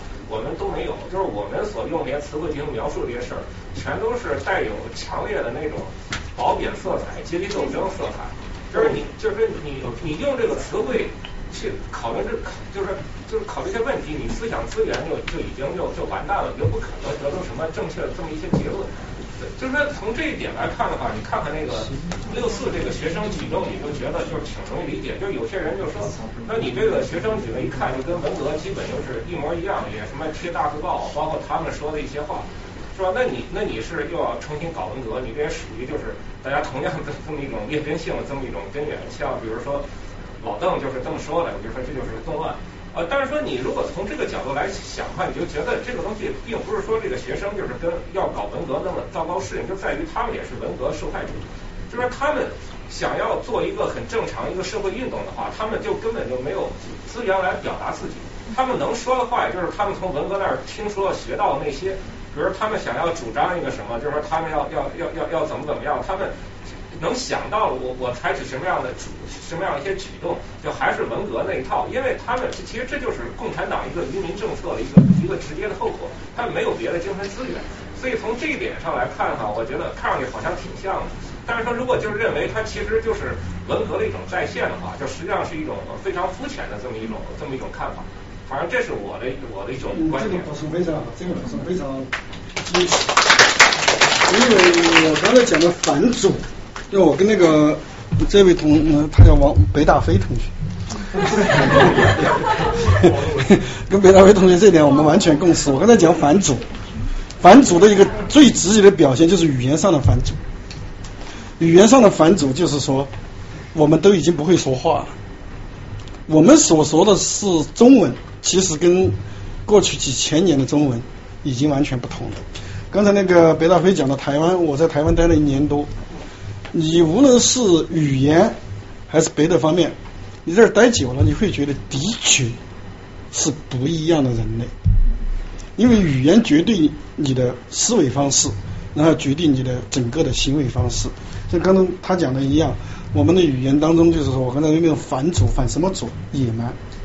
不不仅是八九了，不仅是六四那些学生们在语言上的那种。反祖那种路径依赖了，二十多年过后，今天又怎么样？你看看互联网上、微信上、微博上，我们不说那些毛子，我们就不谈了。你看看很多的自由民主人士，他们所使用的一整套的那个话语体系是什么体系？我我现在是看看到这东西，我就我已经本能上的那种厌恶，生理上的厌恶，非常害怕。这个影响才是最坏的影响。谢谢，我做接着做一点补充，这我们现在都没摆脱。这边呢好，谢谢主持人啊，也谢谢啊小苏老师的演讲。我想问一个问题是，刚才您提到了路径依赖的问题，您说所说的路径依赖是呃，比如说文革影响到了现在的呃领导层。我想问一个问题是，呃，这种依呃这种路径依赖对于就是中国古代的这种文化，或者尤其是这种政治文化，对于文革的这种这种影响。我之前曾经看过一个历史作家，呃，叫张宏杰老师的一本书，叫做《做天下很累》。他其中举到了几个例子，都是历史上有名的地方，比如说像一个著名的例子是隋炀帝。那么他在当皇帝之前，他可以去呃，他去帮助隋朝去平定江南，去灭掉了啊陈呃陈国，然后他取得了很大的功绩。但是，一旦他当上皇位之后，他就会发现他极度的缺乏安全感。他他他他每天都在好像把他的大臣当成了一个敌对的一个呃敌人。那么这种这种思维呃呃，作者认为贯穿了中国历史的呃大半大半部分的这种这种呃这种历史。那么他其中又举到了，比如像光绪、像像王莽啊，然后他就得出的一个结论是做天下很累。即使你是一个正常人，你被推到了一个极端的一个给给予你极度的权利之后，你也会发现。这个你其实可能会过得非常的糟糕。我不知道毛泽东您如何评价？就毛泽东是不是也也遇到了相似的这样一种困境？嗯，你这样说吧，嗯，有继承性，有继承性。这个继承性就表现在你刚才说的，因为毛泽东，我刚才讲的，毛泽东是实际上他不看地，不仅不不看地产，他不会看地产，他也不会看，很少不叫不会看吧，很少看。毛泽东看嘛，给市的书记那么几本，什么法兰西内战呢，国家有革命呢，我我我数都数得上，大概纸头一般大概有不超出六本吧。嗯，但是毛泽东最爱看的书，但是毛泽东我们知道书是四书一命，对，看的什么全是你说的这种东西。毛泽东一生毕生都用来研究一个东西，叫权力学，叫宫廷斗争学。所以毛泽东在这方面的那种控制术，是集古今中外之大成。我在北京，呃，我曾经在北京工作三年，在北京工作的时候，曾经跟林彪的女儿，这个叫林豆豆，有过接触，在饭局上一起吃饭。我就问他，我说你父亲一九四九年进城之后啊，到了北京之后啊。主要干什么？他说主要干什么？保命。整个五零年代，不说六零年代啊，整个五零年代保命，怎么保命呢？我问他，怎怎么保命呢？一个人把自己关起来，不要跟其他元帅，不要跟其他的大佬有任何交往，私人交往，只要有了私人交往，毛泽东知道了，你就麻烦了。就他对自己身边的人，就说这是个规律，对自己身边的人，对距离对他最近的人，就越是他的敌人。刚才跟一个同学讲，毛泽东的权力斗争后后半生的权力斗争有个规律，就是永远干掉第二号人，因为第二号离他最近。嗯，这个毫无疑问他是烂熟于胸，运用的最为纯熟。呃，所以我说共产党呢，没有任何人是他的对手。嗯，但是呢，又跟你刚才说的又有区别。为什么有区别呢？嗯，历代帝王当然在权谋方面的权术也都不会差，也也都会用。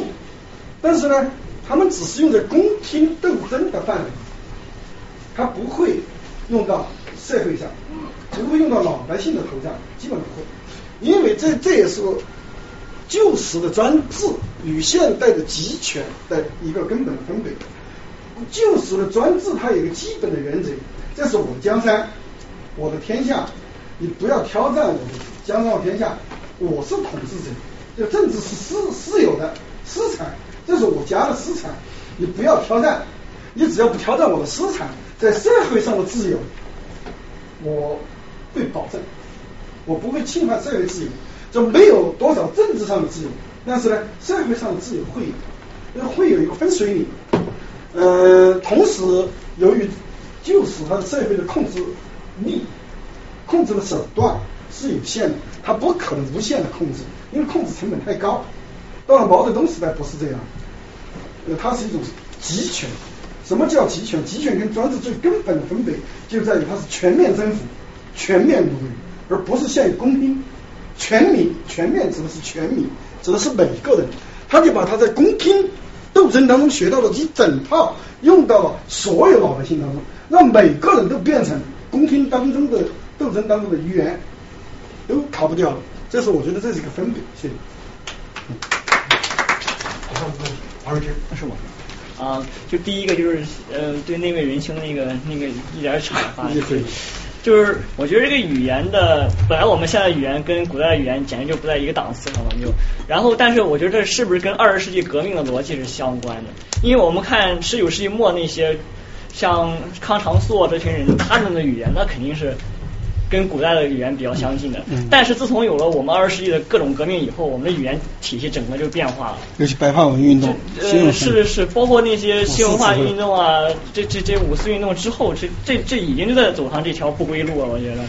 所以我觉得是不是这个跟改革命的逻辑是相关的？像艾德·蒙伯克啊，还有卡尔·波普尔那群人，那肯定是相当反对的，反反对革命的。嗯，而且这革命在中国历史上本来就不吃香的，像像那个。呃，包括他他说的王莽改革啊，包括当时的王进公改革呀，那那那就是总，总之就是革命可能本来就是一个对一个人正常的思想和语言体系的一种毒害吧，所以渐进改良可能更更具有这种这个。这种合理性，合理性，对对对，这是一个阐发。然后我有两个问题，第一个问题就是，等一下，王源你要回应吗？我有点不是特别清楚，就是他说的。他讲更多是革命逻辑的影响。就是说，是是是，跟我跟我刚才说是有一个具体的具体的矛盾，就是在哪儿？就说人的语言肯定是。永远都是不断的、不断的进展的，对吧？那这个是一定的。但是说对于这个语言的话，我们要来判断，你你是你确实是有一个标准的。就比如说你这里头这个用词，就比如说我们要说话要语言，我们总要有有这么一套词汇表在那儿，然后从那个词汇表表里头选词，然后甚至我们用那个东西去思考。然后由于毛泽东他在那儿这种大量这种这种愚民的这样一种做法的话。就很多东西，我们应该能够，大家应该能够去思考，能够创造出一些词汇，你就根本就没有，所以你就根本不就不可能去思考那个东西。然后你要是想要去思考那东西，你只能从现有词汇里边去借那些词儿。但是那现有那词汇里边有的它那些词儿的话，是带有它自己已经有的那个文化含义的。那么说你用那个词儿的时候，你又不能摆脱那个文化含义，最后就就造成各种各样的问题。所以说。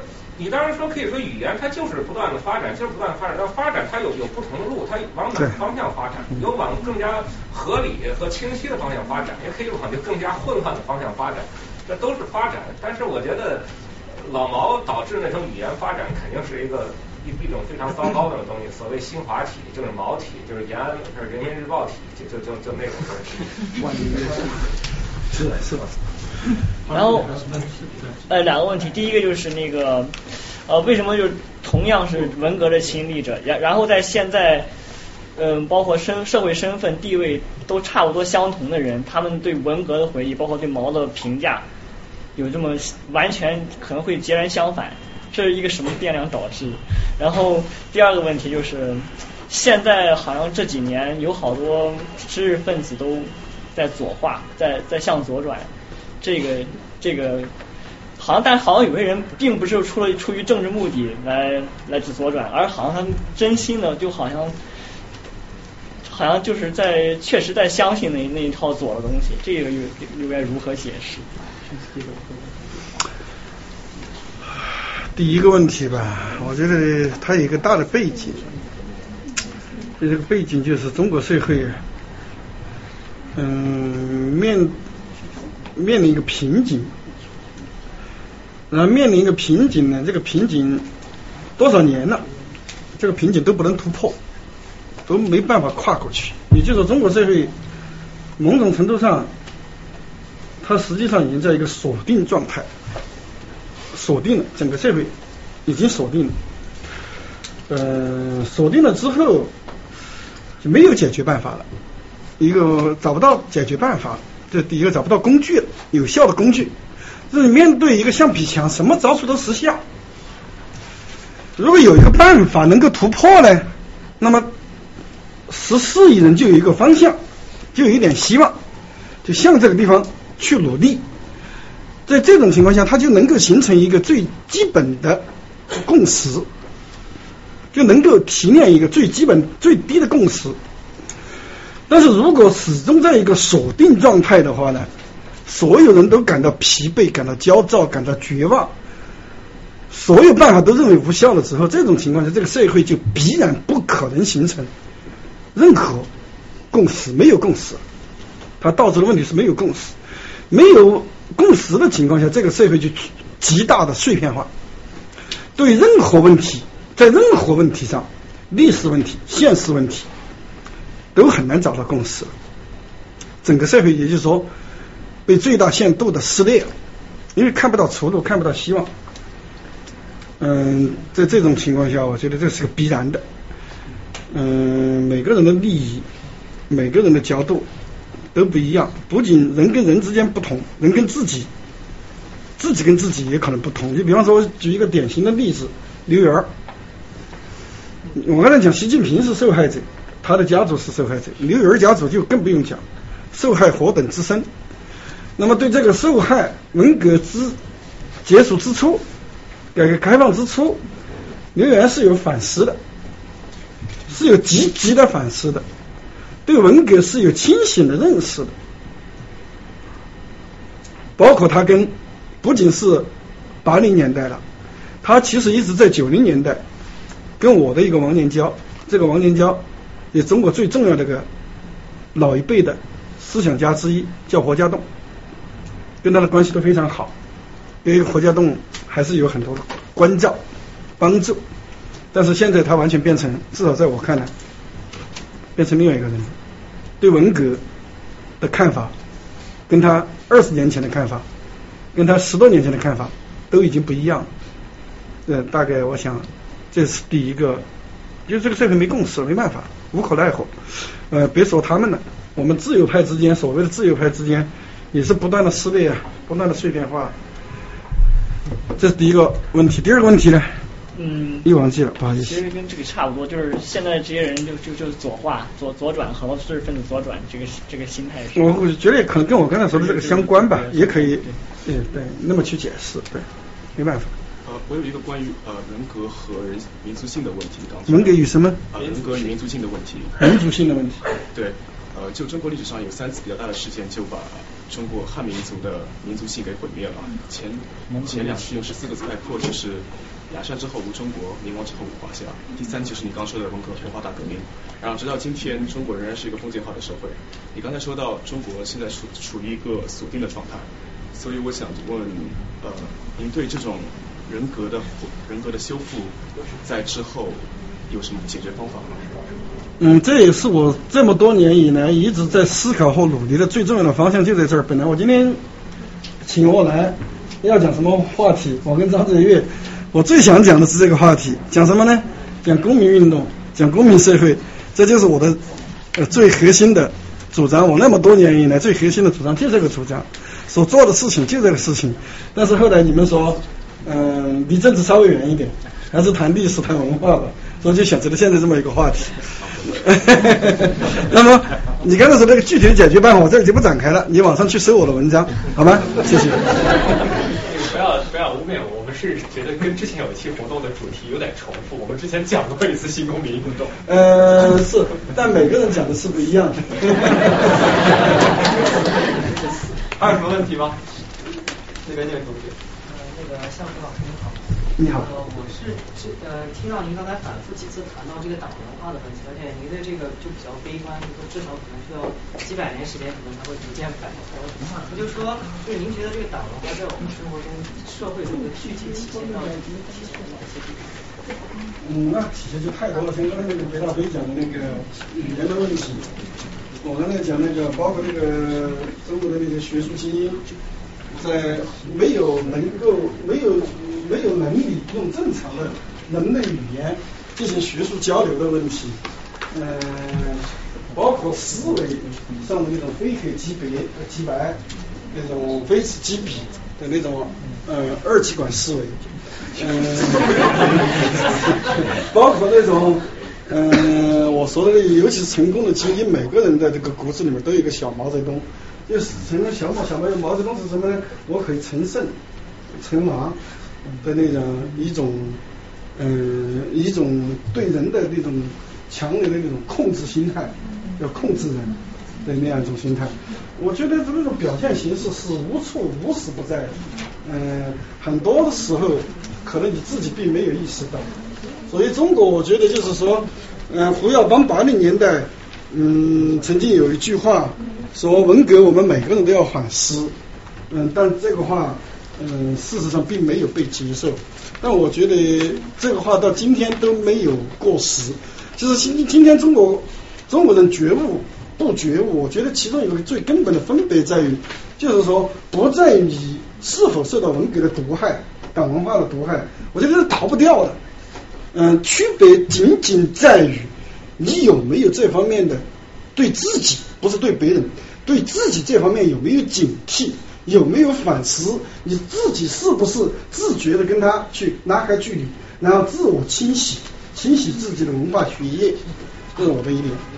感受就太多了，没法给你举例。谢谢。嗯。呃，你是如何评价林彪的？啊？你是如何评价林彪的？总体讲是一个悲剧。嗯，我刚才讲的，嗯，毛泽东时代的精英集团，只要能够成为精英集团中的一员。那么他就一定会有原罪，林彪也有，而且林彪的这个原罪还不小，就是六零年代以后学毛著的运动，对毛泽东的个人崇拜，他是主要的推动者。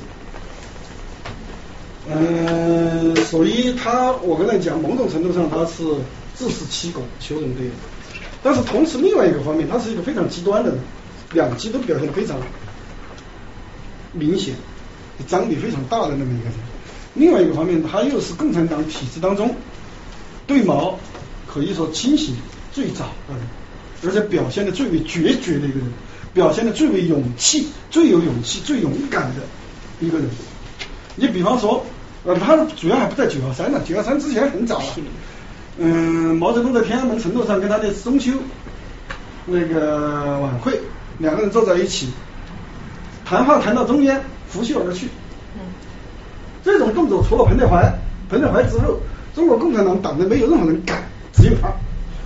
而且毛泽东其实后来对林彪的要求也并不高，就是要他检讨，要他认错。两个人的分歧其实最后的分歧在这，坚决不检讨，坚决不认错，绝不向毛泽东逼他。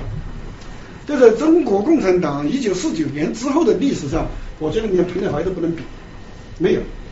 所以他是个非常矛盾的、有悲剧的人。这而且我再补充一句，中国共产党党内体制内思想解放的浪潮的起点就是九幺三事件，就他开的端。老师您好，我是中大的校友，然后是朱建刚老师的学生，给你打个招呼。那那就一个圈的。对，然后就想问一个，本来想问问一个关于呃公益慈善的问题，但今天咱不说那个，就特别想问一下，刚刚我们有今天聊毛泽东，呃您也提到斯大林，上个世纪还有独裁者，那个叫什么来着？希特勒，然后德国，德国有呃，我有看到舆论是德国在反思为什么我们国家会出现这样子的独裁者，然后想问一下，就是嗯，您觉得就是中国因为出现了毛泽东以后，导致了我们将来更有可能出现类似的独裁者，还是更不可能出现了？独裁者，然后就是只是您的观点而已，没有人可以预测未来。然后就是可能在这样子当中，我们年轻人应该注意点什么，应该做些什么，怎么样去洗毒？我觉得这一点上相对乐观。中国今后不排除再出现独裁者的可能，但是要出现毛泽东这个级别的独裁者，我认为是绝无可能。否则，这个民族就应该从地球上抹掉。嗯。那么怎么样去杜绝？就是你刚才说的办法，就每个人自我洗足。也就是刚才那个朋友问到我的解决办法，什么解决办法？那就是公民运动、公民社会。当每个人都成为公民的时候，他们就没有立足之地了。我有一个不好意思，我有一个相反的问题，跟他相反的问题，我想问一下您。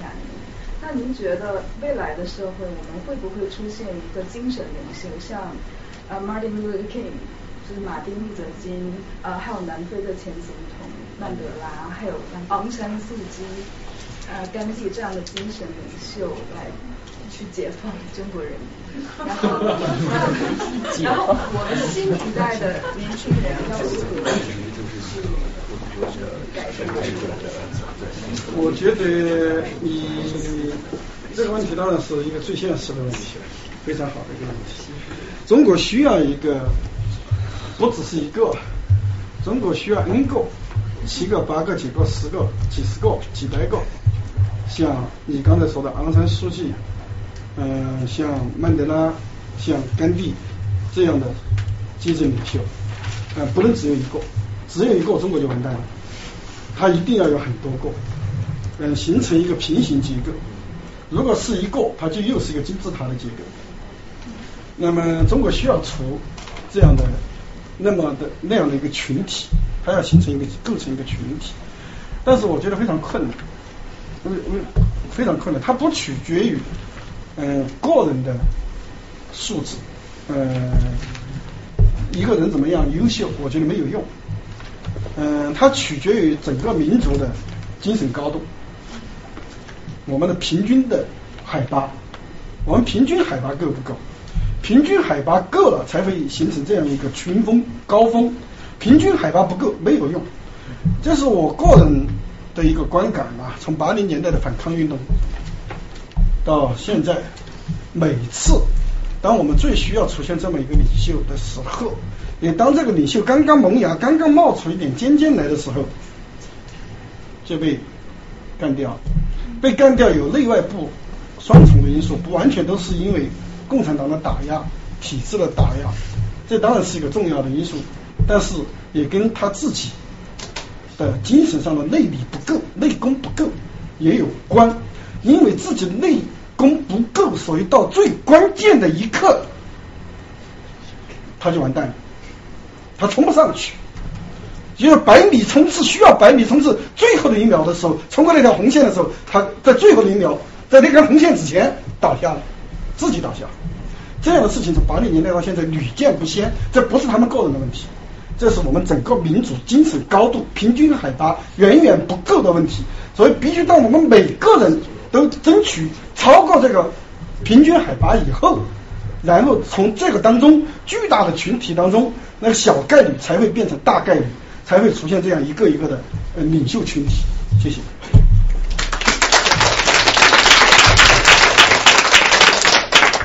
后面那位同学，你好，我就是呃，刚刚听了你。关于这个就是文革，然后还有毛泽东一些啊，对于我们这个啊社会还有一些就是就是就是就是不仅仅是精神层面，还有是就是在那个呃社会层面各种方面都都是就是有非常毁灭性的影响。然后我嗯，但是但是就现实来讲，现在现在中国共产党作为一个中国的合法政权。你是如何看待这个政治，或者是你是如何看待它以后需要怎么去发展？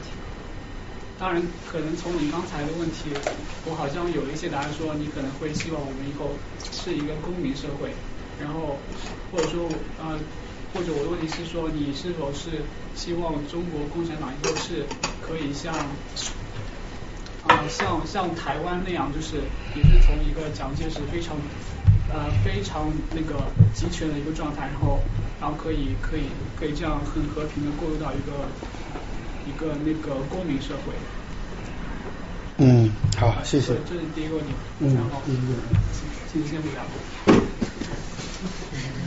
嗯，能够像台湾那样转型是中华民族的福气，但是我个人认为这种福气的概率非常之小。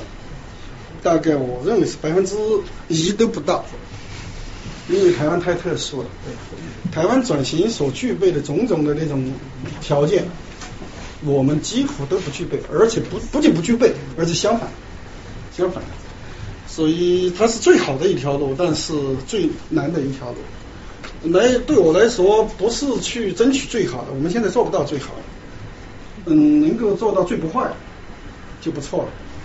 这个最不坏是。我把共产党的政权比作一个巨大的建筑，嗯，一个巨无霸。这个巨无霸之丑陋，全世界都知道，每个人都明白。这个巨无霸的存在的每一天都是灾难，都是丑陋，就生理上都没办法接受。但是问题又在于，就是说这个巨无霸，它的问题不仅在丑陋，而且这个巨无霸内部像帝国大厦一样，里里面有太多的人了。生存在其中，每一个人都是一个生命，每一个人都是我们的同胞。这个量至少我们知道八千六百万，还不止八千六百万，还有那么多次财政供供给的。在这个巨无霸的外面、下面、附近，有更多的人，十四亿人都在它的下面，都在它的旁边，所以它的存在是一种灾难。它突然一下倒掉，我认为同样是灾难。甚至是更大的灾难，就是说里面的人和下面的人都很难逃掉。那么在这种情况下，我认为这是我个人一厢情愿的。嗯，要避免是我刚才讲最坏的局面，什么局面？就这个局面。那么我当然这个在呃江湖上是有争论的，我这个是被很多人抨击的。嗯，那么我的主张什么主张呢？我们尽可能从一切缝隙、一切空间当中打脚手架。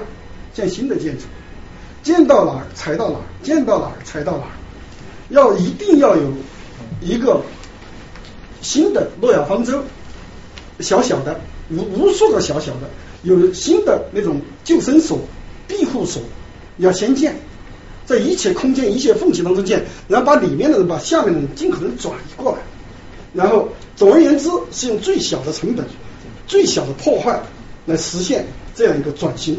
否则的话，我觉得灾难是很难避免。谢谢。啊，还有，那我继续想讨论一下，就是说现在现在那个中共一直在进行反腐的一些斗争，然后然后我每次拉开网易评论，下面都是一片叫好，所以我想说，你现在对对对这个对这个政就是就是现在我们这个的就是中国政权是持乐观还是悲观的态度？乐观悲观都太简单了。目前不只是反腐，整个中国政局，我的评价，我的分析的是，我只用两个字来说，诡异。由诡异带出来的结论就是不确定性，呃，不能做简单的，要么乐观，要么悲观的判断，它有多种的可能性。嗯，具体到反腐，我认为反腐，当然毫无疑问，从一个自由主义者的眼光来看。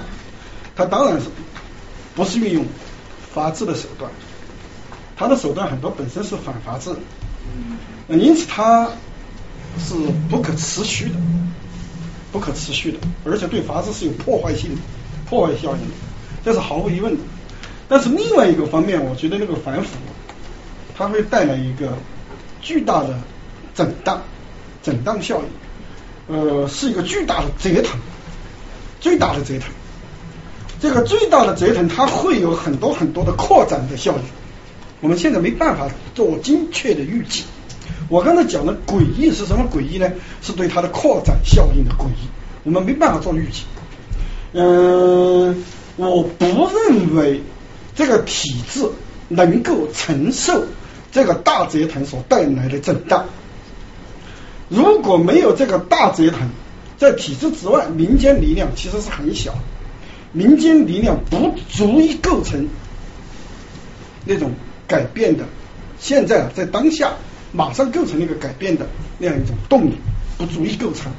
但是我觉得就是，嗯，如果体制内有那样的震荡的话，可能会带来新的可能性。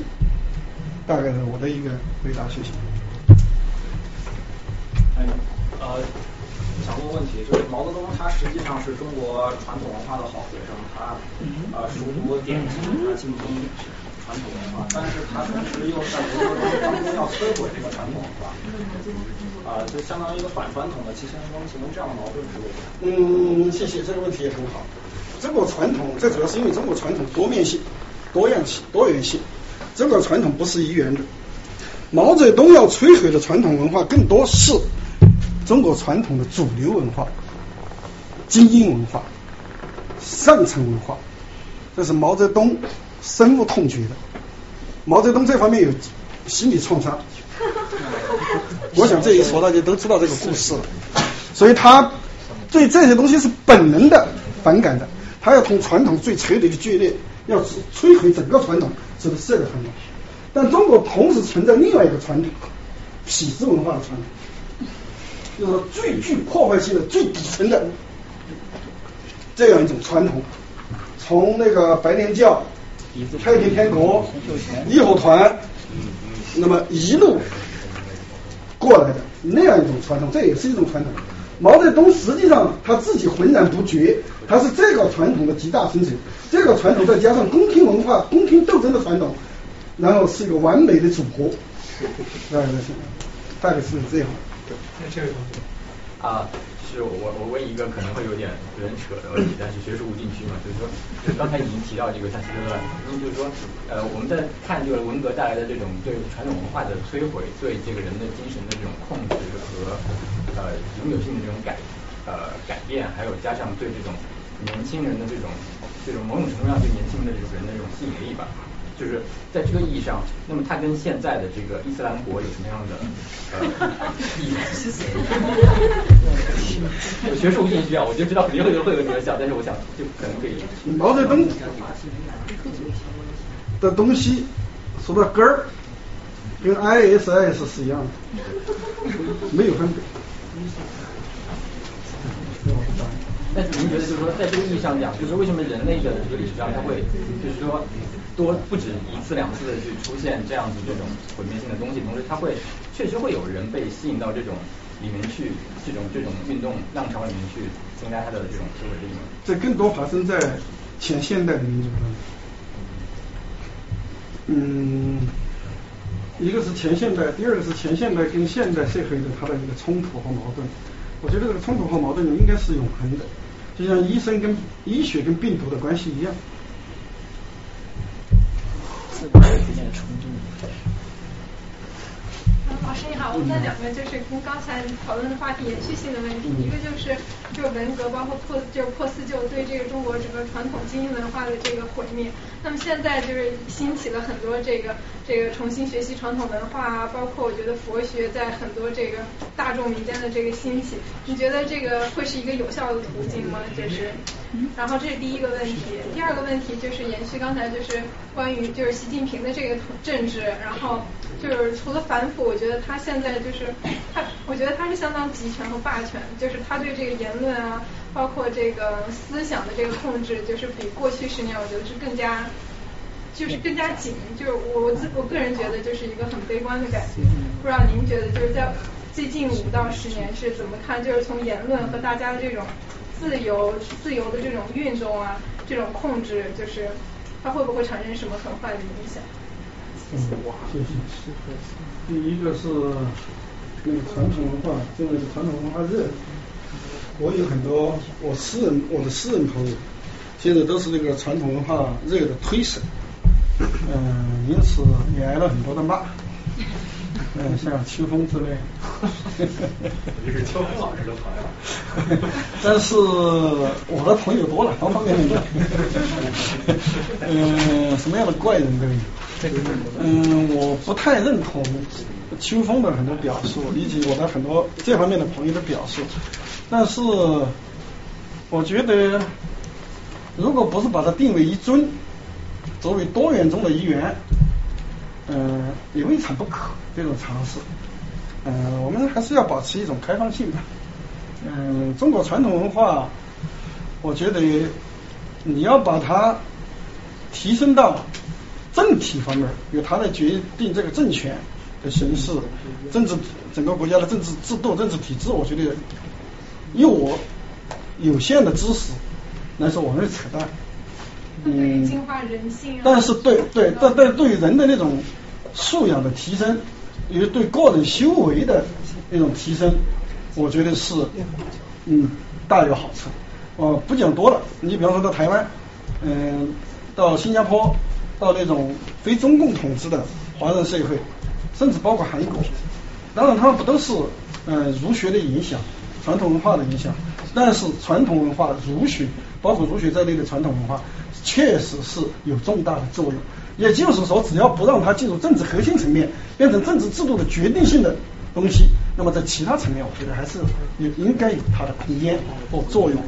这是第一个问题，第二个问题呢，就是说，嗯，目前那种全面的打压，我觉得我前面其实已经回答这个问题了，就是如果没有这个，这这个全面打压属于我刚才说的这个巨大震荡当中的一个派生的效应，嗯，属于这个震荡中的很巨大震荡当中中的一个震荡一个分支，嗯，因此我对它的这个整个的那个估计是也是非常诡异。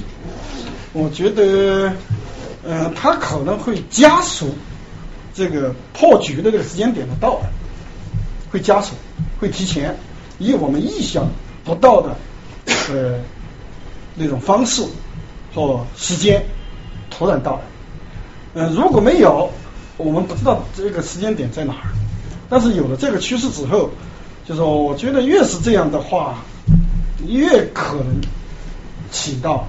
那种意想不到的加速的作用。嗯，时间关系，我们最后一个问题了，还有没有问题？又是你。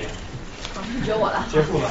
好，你说。这个，那我当然以特别问扯的问题结束，大家可以忽略我哈。我想问一下，就是您，您还。比如说，结合到您说，刚刚现在时局其实是在一个整合和震荡之中。但在我看来，更像是一个，就是其实反映了中国现在可能就是老老一代那个坐镇的那个什么，就是背后的陈年他们就就就都都没了之后的新一代领导人的一个权力的斗争，感觉就更给公开化了。然后，但是您还相信毛泽东的这个这个理论，就是说枪杆子里出政权吗？比如说，如果这个震荡可不可能会从军队出来？就是还是说中国就没有一个军权主义国家的传统？让校长算命啊，是吧？没事。因为我现在说整队，你看从军队开刀了，但是军队还是很乖乖的。所以说有没有可能这个真正的震荡其实从这方面出来？嗯，非要我算命的话，嗯，我从来不算命。所以你看我写的文章，包括我的微信朋友圈的那些言论，我没有政治八卦，我不喜欢讨论这些东西。但是你非要让我回要我回答的话，那我倾向于认为可能性不大。因为中国的军队是世界上最独特的军队。为什么独特？第一个，军队本身不是铁板一块，不仅是因为没有你说的这种传统，而且军队不是铁板一块，这是第一点。那么，一步，你刚才说的，如果军队卷入进来，军队本身就会分裂，军队必然分裂，这第一点。第二点呢，我不认为有任何一个将军具备这样的。能力，因为中国的将军、中国的军官有个最大的特点，他不带兵，他没有军，他实际上他只是一个什么呢？职业经理人，他手上没有军队的，将军手上没军队的，这也是为什么我们现在看到的三十个将军被拿下来，上将、中将被拿下来，没一点脾气。下面国宝熊也要被拿下来，这是我们已经知道的。国宝熊和徐才厚基本上就是说，整个胡锦涛时代的两个副统帅，一个军事主官，一个政治主官，两个都被拿下来，是军队最高的了。因为胡锦涛是被架空的，那么最高的都被拿下来了，他们都没点脾气，谁还能有脾气？这是第二点。第三点，如果出现，绝对不是好事情，一定灾难。为什么？因为在很多发展中国家，比方说在拉丁美洲，很多国家，军人是这个社会当中相对来说最。